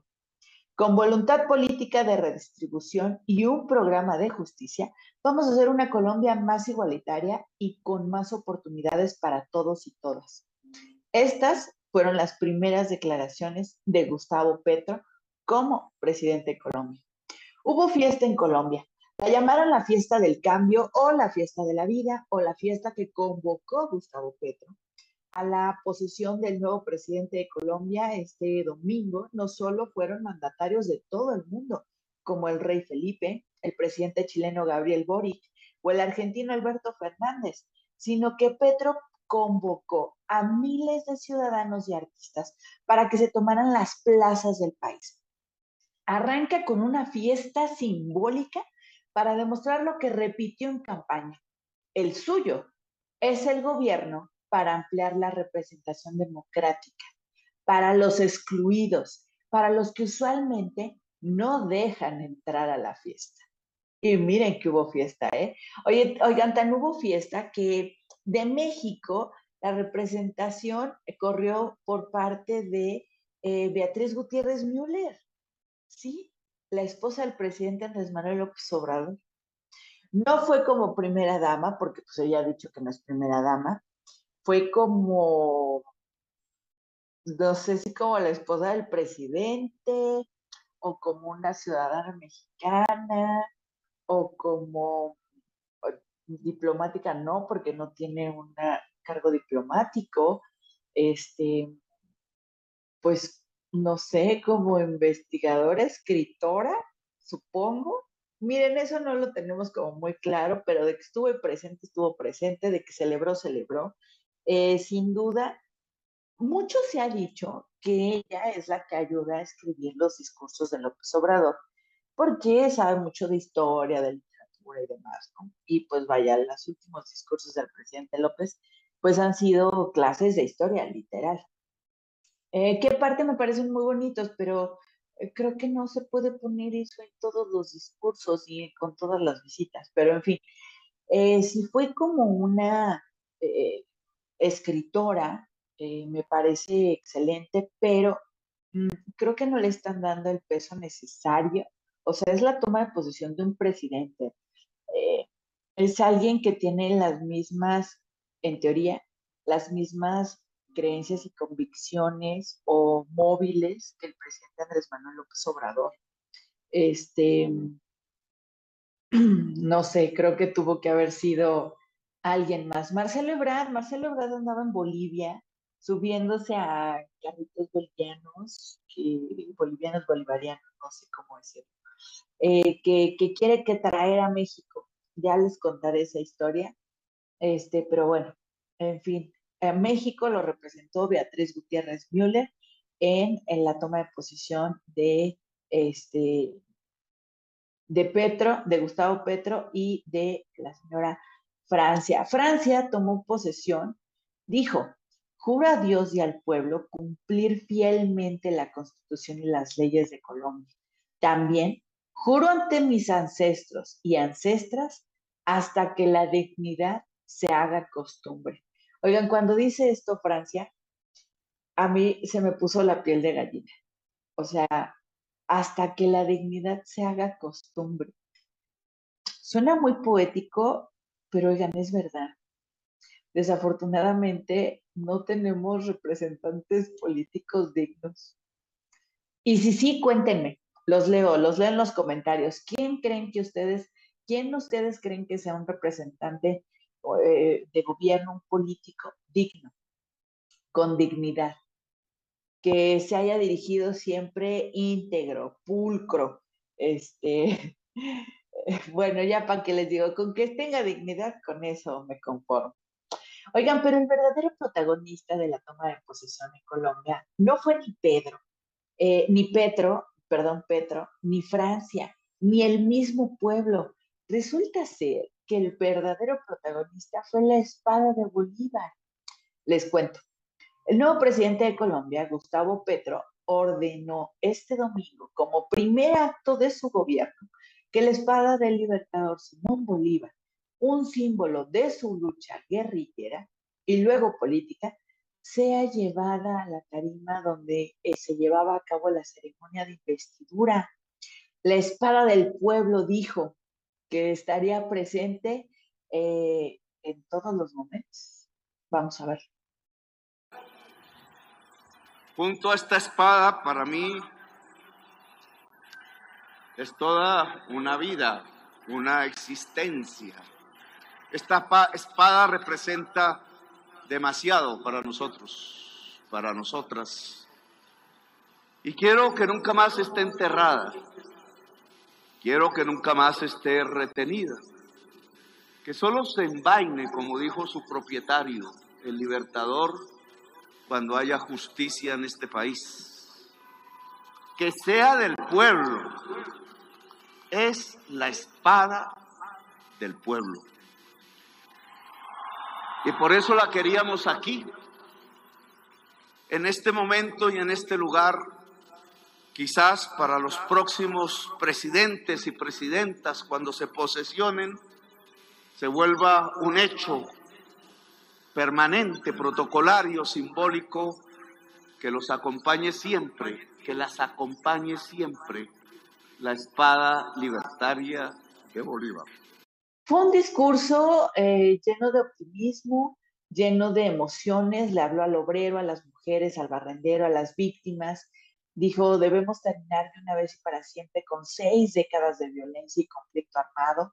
Para que la paz sea posible en Colombia debemos dialogar producir cambios. La paz implica que cambiemos y para eso hay que cambiar la política contra las drogas en lugar de que sea una guerra. Hagamos una prevención. La guerra contra las drogas ha fracasado profundamente. Vamos a escucharlo.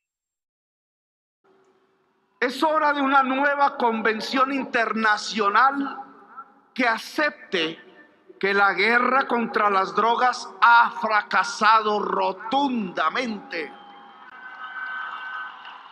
que ha dejado un millón de latinoamericanos asesinados, la mayoría colombianos, durante estos últimos 40 años y que deja 70 mil norteamericanos muertos por sobredosis cada año por drogas que ninguna se produce en América Latina.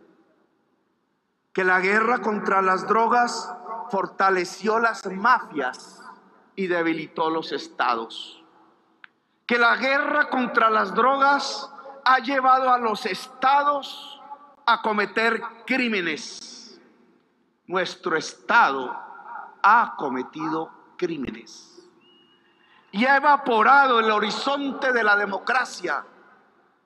Vamos a esperar que otro millón de latinoamericanos caigan asesinados y que se eleven a 200 mil los muertos anuales por sobredosis en los Estados Unidos. Vamos a esperar que en los próximos 40 años otro millón de latinoamericanos caiga bajo el homicidio y dos millones ochocientos mil norteamericanos mueran por sobredosis? O más bien, cambiamos el fracaso por un éxito que permita que Colombia y Latinoamérica puedan vivir en paz. Llegó el momento de cambiar la política antidrogas en el mundo para que permita la vida y para que no genere la muerte. Que nos quieren apoyar en la paz, nos dicen una y otra vez en todos los discursos. Pues cambien la política antidrogas que está en sus manos, en el poder mundial, en las Naciones Unidas, el poder hacerlo. Habló también de la economía y cómo eh, creará riqueza para todas y todos los colombianos. Generar riqueza para todos y todas. Y si somos capaces de distribuirla más justamente. Por eso proponemos una economía basada en la producción, el trabajo y el conocimiento. Y es por ello por lo que proponemos una reforma tributaria que genere justicia. El llevar una parte de la riqueza de las personas que más tienen y más ganan para abrirle las puertas de la educación a toda la niñez y la juventud no debe ser mirado como un castigo o un sacrificio. Es simplemente el pago solidario que alguien afortunado hace a una sociedad que le permite y le garantiza la fortuna. Si somos capaces de llevar una parte de la riqueza que se crea a los niños y niñas desnutridas a través de algo tan simple como pagar los impuestos de ley, seremos más justos y estaremos más en paz. Claro que sí, señoras y señores. Gustavo Petro tocó el tema del cambio climático. Que el futuro verde sea posible. El cambio climático es una realidad y es urgente. No lo dicen las izquierdas ni las derechas, lo dice la ciencia. Tenemos y podemos encontrar un modelo que sea sostenible económica, social y ambientalmente. Solo habrá un futuro si equilibramos nuestras vidas y la economía de todo el mundo con la naturaleza. La ciencia ha anunciado la extinción posible de la especie humana en apenas uno o dos siglos por los efectos en la salud que traería la crisis climática. Uno o dos siglos nos quedan. Por favor, pongan atención en este llamado que hace Petro hacia América Latina. Agradezco la presencia de presidentes, presidentas y otros representantes de los pueblos hermanos de Latinoamérica y del mundo todo. En tiempos en los que vemos a naciones hermanas entre sí, bombardearse, matarse, acribillarse aquí en el corazón de Colombia, en el corazón de Latinoamérica. Hay una decena de presidentes y presidentas de la región con diversidad ideológica y diferentes trayectorias, pero todos unidos y unidas compartiendo esta verdadera fiesta de la democracia. Ya es hora de dejar atrás los bloques, los grupos y las diferencias ideológicas para trabajar juntos. Entendamos de una vez y para siempre que es mucho más lo que nos une que lo que nos separa y que juntos somos más fuertes. Hagamos realidad esa unidad con la que señaron nuestros héroes como Bolívar, San Martín, Artigas, Sucre, O'Higgins, no es una utopía ni es romanticismo. Es el camino para hacernos fuertes en este mundo complejo si somos poder del conocimiento, si somos poder de la economía, si somos el poder de la vida, si actuamos juntos, la voz de América Latina se escuchará en el concierto de los pueblos del mundo. Hoy necesitamos estar más juntos y unidos que nunca. Como dijo alguna vez Simón Bolívar, abro comillas, la unión debe salvarnos como nos destruirá la división si llega a introducirse entre nosotros, cierro comillas, que se acabe la división de América Latina. Y bueno, ya para ah, terminar su discurso, compartió sus 10 compromisos para su gobierno. En este primer discurso como presidente de Colombia, frente al poder legislativo y frente a mi pueblo, quiero compartir mi decálogo de gobiernos y mis compromisos. Oficiales de Bolívar, descansen.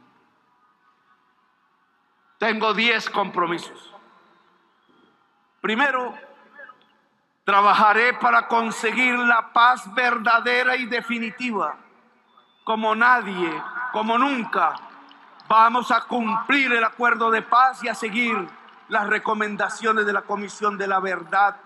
El gobierno de la vida es el gobierno de la paz. La paz es el sentido de mi vida, es la esperanza de Colombia. No podemos fallarle a la sociedad colombiana. Los muertos se lo merecen, los vivos lo necesitan. La vida debe ser la base de la paz, una vida justa y segura, una vida para vivir sabroso para vivir feliz, para que la dicha y el progreso sean nuestra identidad. Dos, cuidaré de nuestros abuelos y abuelas, de nuestros niños y niñas, de las personas con discapacidad, de las personas a las que la historia o la sociedad ha marginado.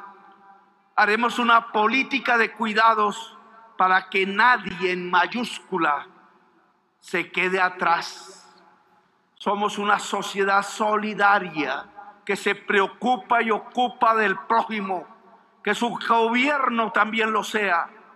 Haremos una política sensible al sufrimiento y al dolor ajeno, con herramientas y soluciones para crear igualdad. Tres, gobernaré con y para las mujeres de Colombia.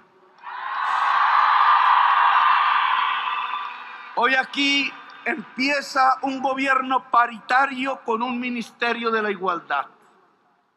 Al fin, con nuestra vicepresidenta y ministra Francia Márquez, vamos a trabajar para que el género no determine cuántas, cuánto ganas ni cómo vives. Queremos igualdad real y seguridad para que las colombianas puedan caminar tranquilas y no temer por sus vidas. Cuatro, dialogaré con todos y todas, sin excepciones ni exclusiones. Este será un gobierno de puertas abiertas para todo aquel que quiera dialogar sobre los problemas de Colombia. Se llame como se llame. Venga de donde venga, lo importante no es de dónde venimos, sino a dónde vamos.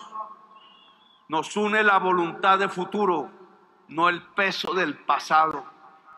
Vamos a construir un gran acuerdo nacional para fijar la hoja de ruta de la Colombia de los próximos años.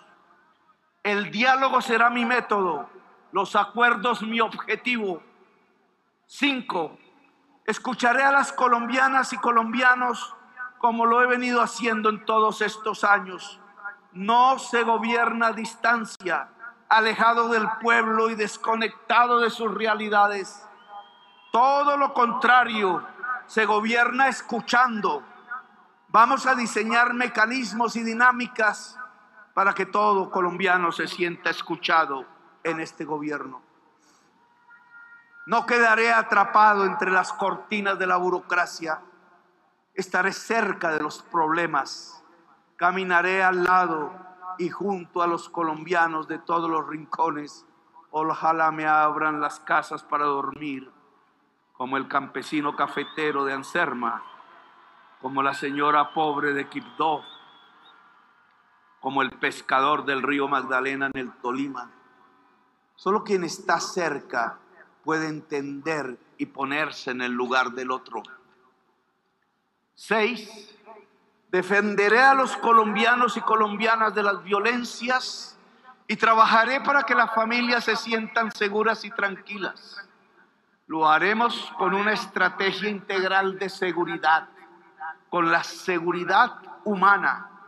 Colombia necesita una estrategia que vaya desde los programas de prevención, desde la redención social, desde acabar con el hambre hasta la persecución de las estructuras criminales y la modernización de las fuerzas de seguridad. Las vidas salvadas serán nuestro principal indicador de éxito. La seguridad se mide en vidas, no en muertos. Cuando la seguridad se mide en muertos, llevan al Estado al crimen.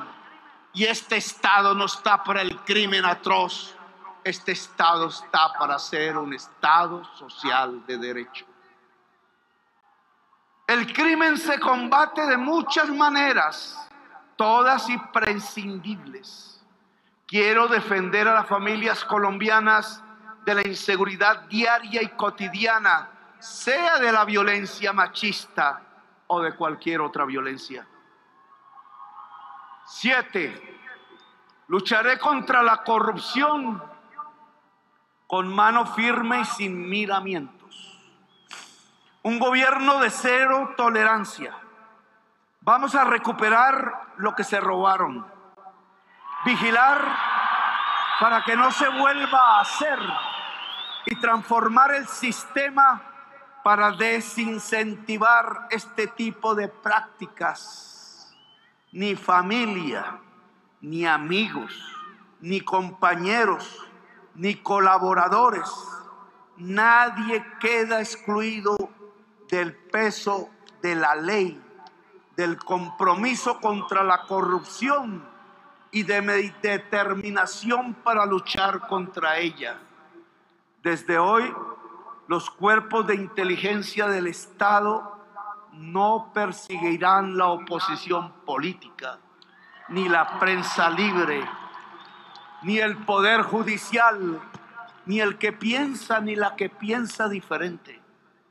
Hoy el principal objetivo de los cuerpos de la inteligencia del Estado es ubicar y combatir la corrupción.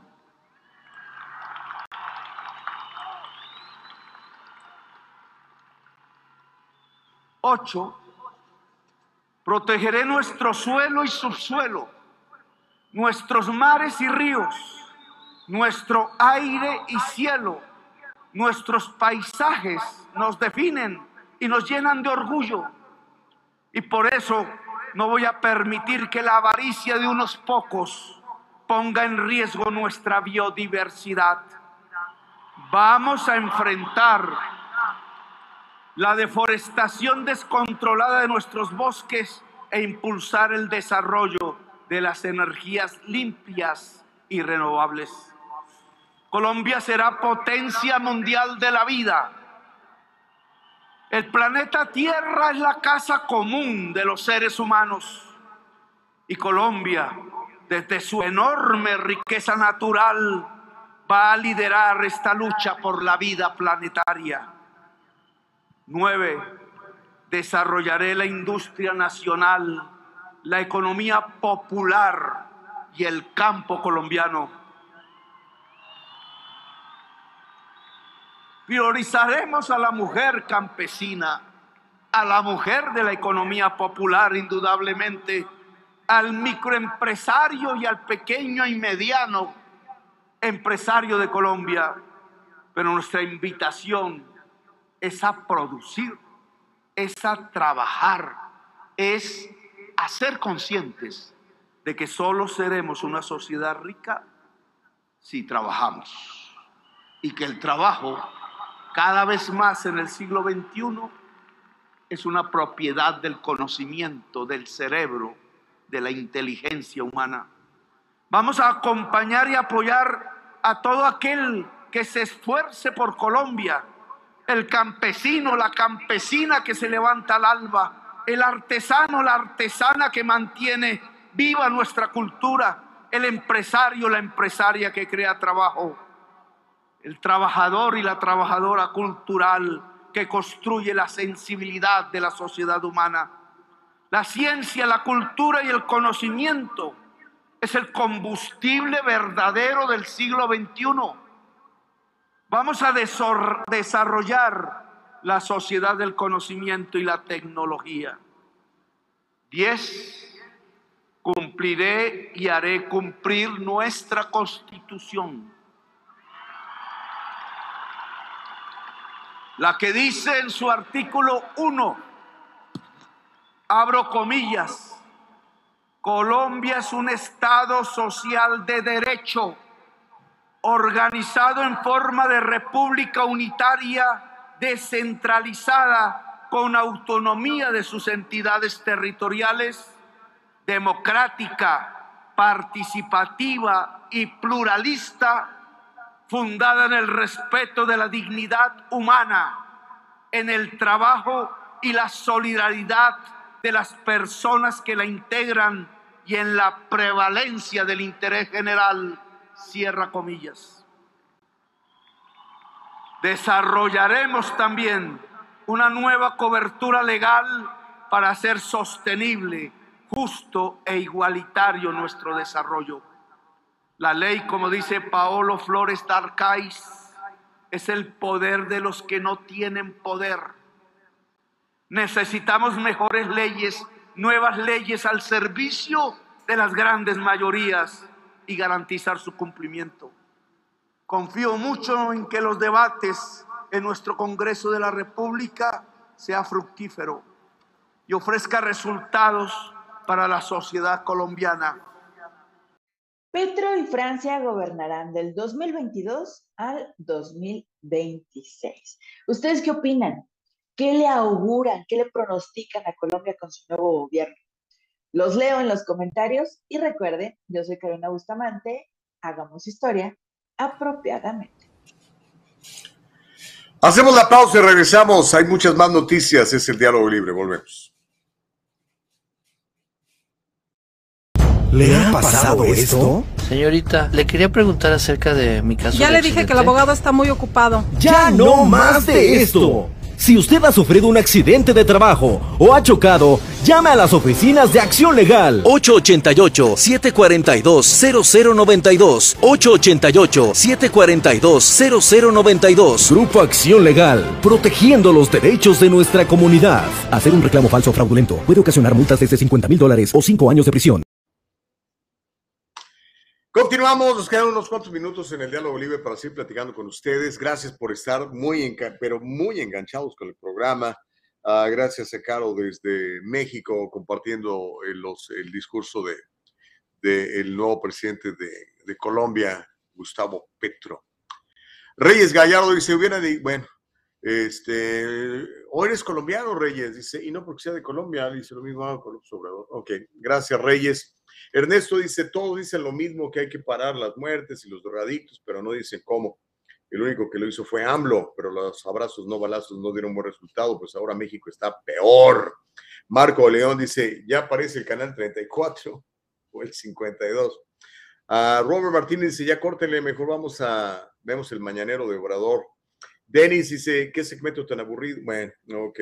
No, no, no, mi querido Denis, no te me vayas, tranquilo. Eh, tenemos que darle espacio también a los otros puntos de vista. Uh, Denis, uh, ok. bueno, voy a leerlos todos. ¿Qué segmento tan aburrido? Esto ya se está convirtiendo en un programa basura. No, Denis, no digas eso. F. Chávez dice bonitas palabras, estamos pendientes con las obras y en verdad el pobre y el rico van a tener la misma oportunidad.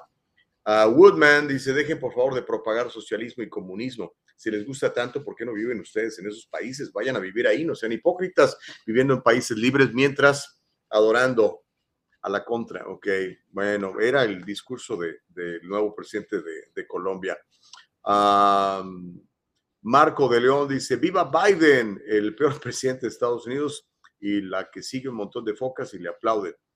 Ah, dice Myron Duarte Petros es Biden 2.0, el tiempo nos dará la razón, como alcalde de Bogotá fue un desastre.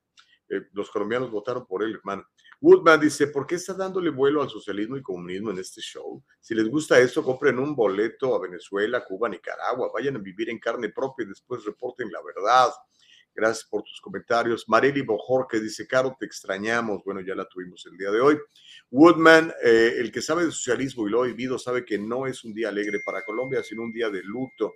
Solo los que no saben y no han vivido el comunismo se alegran. Pues sí, yo creo que sí, tienes razón.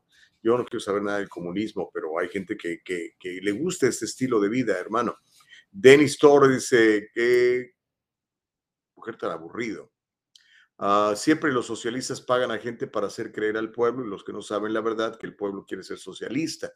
Dice, los extraño, los he extrañado, necesitamos personas valientes como usted que hablamos la verdad, dice Carlos. ese no es el pueblo celebrando, es gente pagada. Bueno, dice aburrido, la ciudad más insegura. I was there two weeks ago, dice Magali Luna. México es la ciudad más insegura, dice eh, Magali híjole, no sé, hace rato que no voy a la Ciudad de México. La verdad, no, no, no, no he ido. Ya les contaré. Pero bueno, dice Feli Fuentes, ¿qué juez más valiente? Bueno, se refiere al juez que le quería yo platicar, eh, que se animó a firmar esta, esta orden de cateo a, la, casa de, Donald Trump en Mar a Lago. Eh, tenemos las fotos, quiero que, las, las, vean para que lo conozcan. Es este señor. Mírenlo, ahí está. ¿Eh? se ve tranquilito, con su corbata. Hay otra foto donde está este, con un pomo y comiendo galletas Oreo. Yo no sé qué, sea este, chupar y, y, comer galletas Oreo.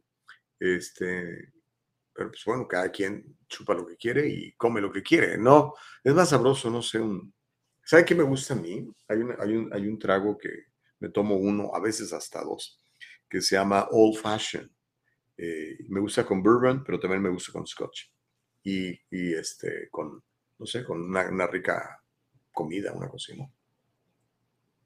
Ahorita es puro café. Pero bueno, le quería comentar sobre este juez. El juez que autorizó la redada del FBI en la residencia de Mar a Lago del presidente Trump representó antes a empleados del convicto pedófilo Jeffrey Epstein. ¡Ah! Ya está saliendo el peine. La abogada de Trump se llama Christina Bob dijo que el juez federal Bruce Reinhardt, la foto que vio usted hace ratito, aprobó la orden que permitió la redada del FBI en la propiedad de Donald Trump en Florida, en Palm Beach, el lunes. Este señor, Bruce Reinhardt, ha sido juez magistrado desde el 2018. Los jueces magistrados son designados por los jueces de distrito para tratar asuntos que incluyen audiencias de fianzas y firmas de órdenes de allanamiento.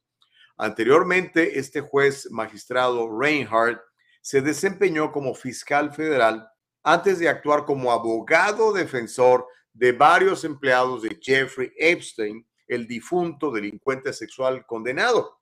Reinhardt también pasó más de 11 años como asistente del fiscal federal, pero dejó de ser fiscal el primero de enero del 2008.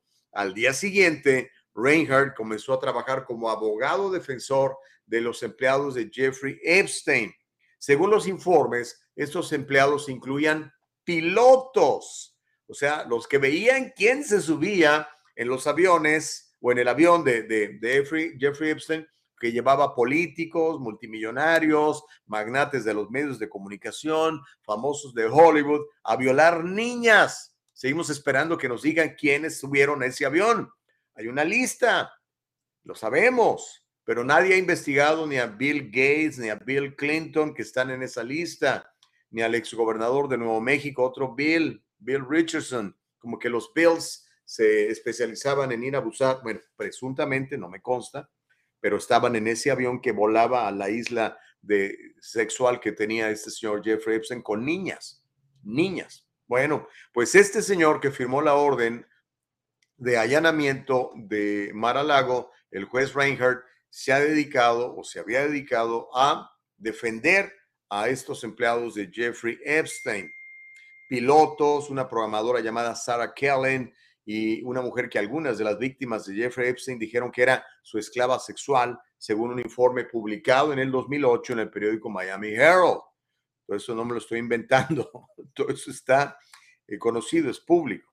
El periódico Miami Herald también informó en el 2011 que este Reinhardt, este juez que hizo la orden para que buscaran, eh, no sé, documentos, cosas en, la casa, en la mansión de, de Trump en Mar-a-Lago, fue nombrado en una demanda y acusado de violar la política del Departamento de Justicia porque representaba a los empleados del violador sexual infantil Jeffrey Epstein. Así que bueno, ya sabemos quién es. Se llama, como le dije, Bruce Reinhardt. ¿Ok? Y lastimosamente tiene nexos con el pedófilo Jeffrey Epstein. Qué mala onda, ¿no? Pero bueno, eh, a lo mejor tendrá algún interés especial en que metan a la cárcel a Trump. Vamos a ver si lo meten a la cárcel, vamos a estar pendientes de todo eso. Pero mire, este, ya que hablamos, ay, es que nos faltan tantas historias. Mire, si quiere, mi, querida Nicole, vámonos con, con, la historia del de, de, presidente Biden. Porque mientras está pasando todo esto, Biden y su familia, incluido su hijo Hunter Biden, el de la laptop, el de los acuerdos con China, el de los acuerdos con Ucrania, el, de, la, el de los alegatos de corrupción, se fueron de vacaciones y se fueron de vacaciones en el jet presidencial, en el Air Force One. Ah, caray, ¿cuándo van a investigar este señor? ¿O nada más es en contra de los, eh, de los eh, conservadores? No lo entiendo. Pero tenemos el video, ahí te lo mandé, Nicole Castillo, donde se ve hasta saludando hacia el público, ya me voy en el avión presidencial, en el avión presidencial, este señor se llama em, Hunter Biden. Le, voy a contar un poquitito mientras nos prepara el, el video Nicole Castillo de donde están ahí despidiéndose muy sabrosamente. Hunter Biden se unió a su papá en un vuelo del Air Force One. Se fueron de vacaciones a Carolina del Sur ayer unas vacaciones familiares, pues está cansado el, presidente de tanto trabajo, aparte le acaba de dar COVID, ya me lo vio todo tosigiento, pobrecito. Pero bueno, todo esto en medio de las críticas al presunto doble estándar del FBI después de que los agentes allanaron la residencia de Mar-a-Lago del presidente Donald Trump en Florida. El joven Biden, Hunter, fue fotografiado, y ahí tenemos el video, en cuanto lo tengamos se lo voy a pasar. Está ahí con su esposa Melissa Cohen, y su hijo Bob, muy simpático el niño, por cierto, también ahí saludando, despidiéndose cuando va a subir al avión presidencial. Este señor fue fotografiado con su hijo, con su esposa y también con eh, Joe Biden en la base conjunta Andrews de Maryland. ¿A dónde fueron? Bueno, ahorita le, le, voy a contar. Vamos a ver el video donde se están despidiendo, están abordando el Air Force One. Hunter Biden. Hunter Biden. A ver, venga. Ahí está el video, Nicole Castillo.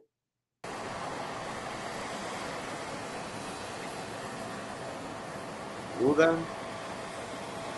Levanta la manita, dice adiós. El Bob también, ahí, adiós. Y ya se metieron al avión, ahí va y este, su hijastro, el Hunter. Una vez más ahí el video, que lo vean. Vámonos, dice, vámonos de aquí, para que vean que yo las puedo. ¿eh? Bueno, Biden voló a Kauai Island en Carolina del Sur para pasar unas vacaciones. Su partida se produce dos días después de que agentes del FBI allanaron la propiedad de Trump en Mar-a-Lago. La redada ha provocado una serie de preguntas sin respuesta hasta ahora. ¿Por qué el Departamento de Justicia, bajo la dirección del fiscal general que se llama Merrick Garland, daría un paso tan drástico, algo nunca visto en la historia de los Estados Unidos? Los críticos de la redada señalan lo que llaman un doble rasero, un doble estándar, una doble medida, una para mis cuates, para mi hijo, para los demócratas y otra para, eh, para Trump. Incluso, usted lo sabe, lo hemos comentado aquí, el propio Hunter Biden, el hijo de, de Joe, de Uncle Joe, está sujeto a investigaciones federales por sus finanzas y sus negocios en el extranjero con compañías corruptas que le dieron mucha lana como de Ucrania, Burisma, y también con el, con el Partido Comunista Chino, nuestros enemigos mortales. Bueno, esta investigación parece ser de acuerdo a lo que hemos leído en algunas fuentes periodísticas como Epoch Times, como el New York Post, como Breitbart News, como el Washington Times, que los asuntos fiscales del primer hijo, del first son, de Hunter, han llegado a una etapa crítica. Los funcionarios están investigando si, si van a acusar o no al hijo del presidente Biden de varias violaciones fiscales, violaciones eh, de cabildeo extranjero y más. Además, los récords que existen de las visitas de Hunter Biden con los chinos y los ucranianos a la Casa Blanca cuando Biden, su papá, era vicepresidente. Hay 14 em, entrevistas registradas en la Casa Blanca de que llegó Hunter con, con sus jefes, los, los chinos y, los, ah, los ucranianos de compañías petroleras, petroleras y demás, a platicar con, con Joe cuando era vicepresidente de los Estados Unidos. A ver si se investigan eso también un poquitito, sería interesante saber, ¿no? Pero vamos a leer algunos de sus mensajes antes de que se nos acabe el tiempo. Consuelo Urbano dice, le deseo a Colombia todo lo mejor, que las palabras del nuevo presidente se conviertan en hechos. Pues ojalá, la verdad, yo no creo que vaya a pasar, pero fue la audición de los colombianos, ¿no? Eh, dice que les ayuden a todos los ciudadanos, principalmente para los más necesitados. Lo más importante es que obligue este presidente a agregar educación financiera para que todos sean exitosos. Pues sí, Consuelo, pero ya ve lo que quieren es repartir. Dice todo igual, ¿no? ¿Cómo todo igual? Si tú trabajaste más, tú mereces ganar más. Si tú te preparaste más, mereces ganar más. ¿Cómo vamos a repartir? No, eso no funciona. Eso lo único que hace es desalentar a la, a la persona que produce. Dice, pues ¿para qué produzco? Para que me lo quite el gobierno y lo reparta entre los que no se esforzaron, entre los que no trabajaron. Eso pienso yo, pero a lo mejor tú piensas distinto, Consuelo, y obviamente se respetan tus puntos de vista. Marco de León dice, a todas esas focas que le aplauden a Biden, pónganse orgullosos por seguir al peor presidente de Estados Unidos. ¡Ay, qué fuerte! Dice Homero a Escalante, y la gasolina sigue bajando. Pues sí, de los 7 dólares que costaba, ahorita está 5, ¿qué? 5.40, pues sí ha bajado. Pero obviamente todavía está más cara que hace un año. O sea, todavía no regresamos a los precios de cuando Biden entró a tomar control del régimen, ¿no? Siendo honestos, mi querido Ernesto, mi querido Ernesto, digo, mi querido Homero. Ernesto es el que está comentando, dice Gustavo, cuando un periódico se enfoca en lo malo de los contrarios para poner una cortina de humo y encubrirlo de su partido o a los que patrocinan, eso se llama amarillismo, estoy equivocado. Bueno, el, amarillismo, como me lo enseñaron en, en mi carrera periodística en la Universidad Autónoma de Guadalajara, y en la Universidad del Valle de Atemajac, donde tuve la oportunidad de, estudiar. E, el amarillismo, ya no puedes decir amarillismo, más bien tiene que ver con, con sensacionalismo, ¿no? con utilizar muchos adjetivos calificativos y sensacionalizar la, la, noticia, más bien eso es el amarillismo. Muchos programas de televisión son amarillistas, ¿no? Dicen una ola. Eh, eh, usar adjetivos calificativos eh, con noticias sensacionalistas. Más bien ese es el amarillismo. Lo otro, a lo que tú te refieres, eso se llama activismo periodístico. O sea, donde los periodistas, en lugar de ser periodistas, son activistas de, del partido o de, la, de los puntos de vista que defienden.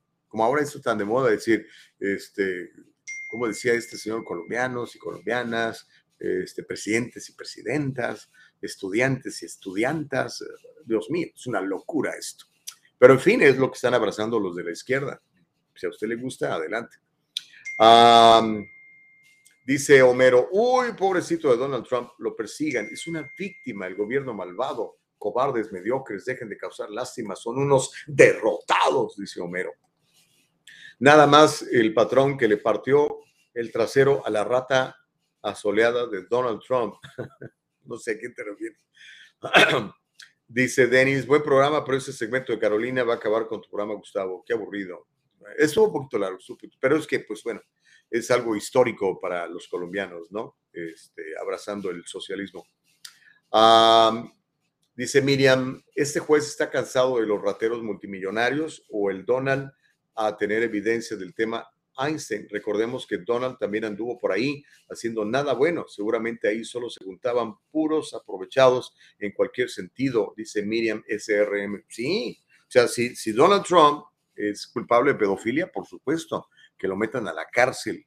No solamente eso, le den un castigo más fuerte, igual que a los demás, ¿no? Que a los Bills, ¿no? Bill Clinton, Bill Richardson, Bill Gates y tanta gente metida en todo este rollo, que seguimos esperando que, que los llamen a los llamen a cuentas, ¿no? Porque ya metieron a la cárcel a, a Maxwell, pero no nos dijo a quién le vendió las muchachitas. Quiero saber esa, esa, esa bitácora de quiénes viajaban a esa isla o quiénes estaban en la mansión de, de Florida abusando de niñas, todos los amigos de este señor que convenientemente se suicidó para no tener que declarar. Ay, Dios mío de mi vida. Las cosas están cañonas, pero bueno, yo creo que, bueno, para empezar, la justicia de Dios no van a escapar de ella, pero yo creo que también la justicia eh, eh, de los Estados Unidos les va a alcanzar a toda esta gente pedófila. 800 mil niños al año se pierden en Estados Unidos. 800 mil. Yo sigo esperando reportajes serios de la televisión americana, de los periódicos americanos sobre este tema. No quieren hablar, no quieren hablar. Fíjense que ah, tuve la oportunidad de platicar con este eh, mexicano Eduardo Verástegui. Acaba de terminar una película con, ah, con Jim Caviezel, el que hizo el personaje de Jesucristo en La Pasión de Cristo. ¿Se acuerda de él? Tremendo actor. Eh, está vetado por Hollywood precisamente por sus convicciones en favor, de, en favor del, del derecho a la vida y, y, todo eso. Entonces, obviamente, no es de los favoritos de Hollywood. Pero ellos producen sus propias películas. Hay una película buenísima, ya la terminaron, la van a estrenar el año que entra, de acuerdo a lo que me platicó Eduardo Verástegui. Él, es, él es, participa como productor de la película y también como actor. Y, nos habla de la historia de un uh, ex ex-marine, creo. No sé si es un ex-marine o un ex-green beret, boina verde. El asunto es que él se organizó con más, más patriotas de los Estados Unidos y, y tienen una fuerza especial que va a rescatar a los niños eh, víctimas de pedofilia, que los tienen en cuevas, que los tienen en, en, casas de seguridad, en donde me contaba lo que les hacen. Es, es, es no, no, lo quiero ni, ni, ni, no me lo puedo ni imaginar. O sea, niños de de meses, de meses y niños de, no sé, 5, 7, 15 años, que son sometidos a abusos sexuales por parte de estos criminales pedófilos. Dicen que eh, entre 15 y 30 veces al día estos niños son vendidos sexualmente para que estas ratas asquerosas, animales salvajes, abusen de ellos. Y que cuando ya, ya no les causan ningún placer, después de que son abusados un montón de veces, los destazan literalmente como si fueran animalitos para vender los órganos. Esto es algo real que está sucediendo hoy en día y que, que sigo esperando que, que, se destape esta cloaca y la película esta va a hablar de eso y se va a estrenar el próximo año. Espero tener una entrevista con Verasti para, para promover la película y que la vaya usted a ver y que cuide a sus hijos por el amor de Dios, cuide a sus nietos por el amor de Dios. Hay gente muy mala allá afuera queriendo abusar de, eh, de, los, más, de los más chiquitos. Por eso toda esta agenda del grooming y de, eh, de sexualizar a nuestros niños está tan mal, tan mal. Mañana vamos a platicar de ese tema con una activista que se llama, eh, la organización se llama Moms for Freedom. Le va a encantar. Una muchacha además muy guapa, muy talentosa, que fue Miss Mundo Colombia y que reside en Florida y es una activista en favor de los derechos de nuestros niños. ¿ok? Póngase trucha, comadre, porque créamelo, se lo están llevando al baile y usted ni cuenta se da. Nos tienen, no sé, distraídos con otra cosa, que si Maralago, que si no sé qué, y mire todo lo que está pasando delante de nuestras narices y las leyes que están haciendo en estados liberales como California para perjudicar más a los muchachos. Bueno, se me acabó el tiempo. Eh, mañana le, platico lo que ya no le platiqué hoy. Mañana le cuento sobre cómo está la cosa con eh, eh, Jeffrey Epstein. Mañana le, doy más detalles de qué se sabe hasta ahora sobre el caso de Jeffrey Epstein. Son tres años ya de este asunto. También mañana le voy a contar cómo los candidatos de Trump están arrasando en las primarias republicanas. O sea, si usted es republicano y quiere competir eh, contra otro republicano para, para conseguir la nominación, consiga el endoso de Trump. es casi, casi como la bendición, eh, eh, están ganando. También el día de mañana le voy a contar sobre el éxodo de californianos y hacia dónde se están yendo y por qué se están yendo. Son varias las causas. También le voy a contar sobre el IRS y cómo va sobre su dinero y le voy a dar estadísticas porque este nuevo plan de presunta contención de la inflación no es más que un esfuerzo más del gobierno de quitarle su dinero y esto es para todos, hasta los que ganan 15, 20 mil dólares al año van a sufrir las consecuencias. Hoy a las 12 en la plataforma de Facebook y de YouTube de El Triunfo Corporation vamos a estar hablando de esto con don Carlos Guamán, así que no se lo pierdan. ¿Ok? Bueno, ya me voy. Gracias, Nicole Castillo. Tremendo esfuerzo. Bienvenida de Oaxaca. Ya ni platicamos de cómo te fue. Mañana platicamos un poquitito porque este, se va a poner buenísimo este viaje. Qué bueno que usted viene con nosotros. Me va a encantar, de veras, poder convivir con usted y comerme una tlayuda con usted, echarme un mezcalito, y comerme un taquito de chapulines. ¡Ay, qué cosa tan rica! Bueno, eh, será hasta mañana. Le deseo que tenga un gran día, que Dios le bendiga mucho, que haga usted lo correcto, que no tenga miedo y sobre todo que la luz de Jesús, que espero esté ya dentro de usted, le lleve por grandes victorias y por grandes éxitos. Nos encontramos hoy a las 12 en esta misma plataforma del Triunfo eh, en Facebook para, para hablar del plan de impuestos de eh, Biden y de este presunto plan para acabar con la inflación que nos va a dar más en la torre. Pero bueno, pero le voy a dar opciones para que aproveche esto y mientras uno se los llevan al baile, usted va a estar informado y va a saber qué poder hacer. ¿Ok?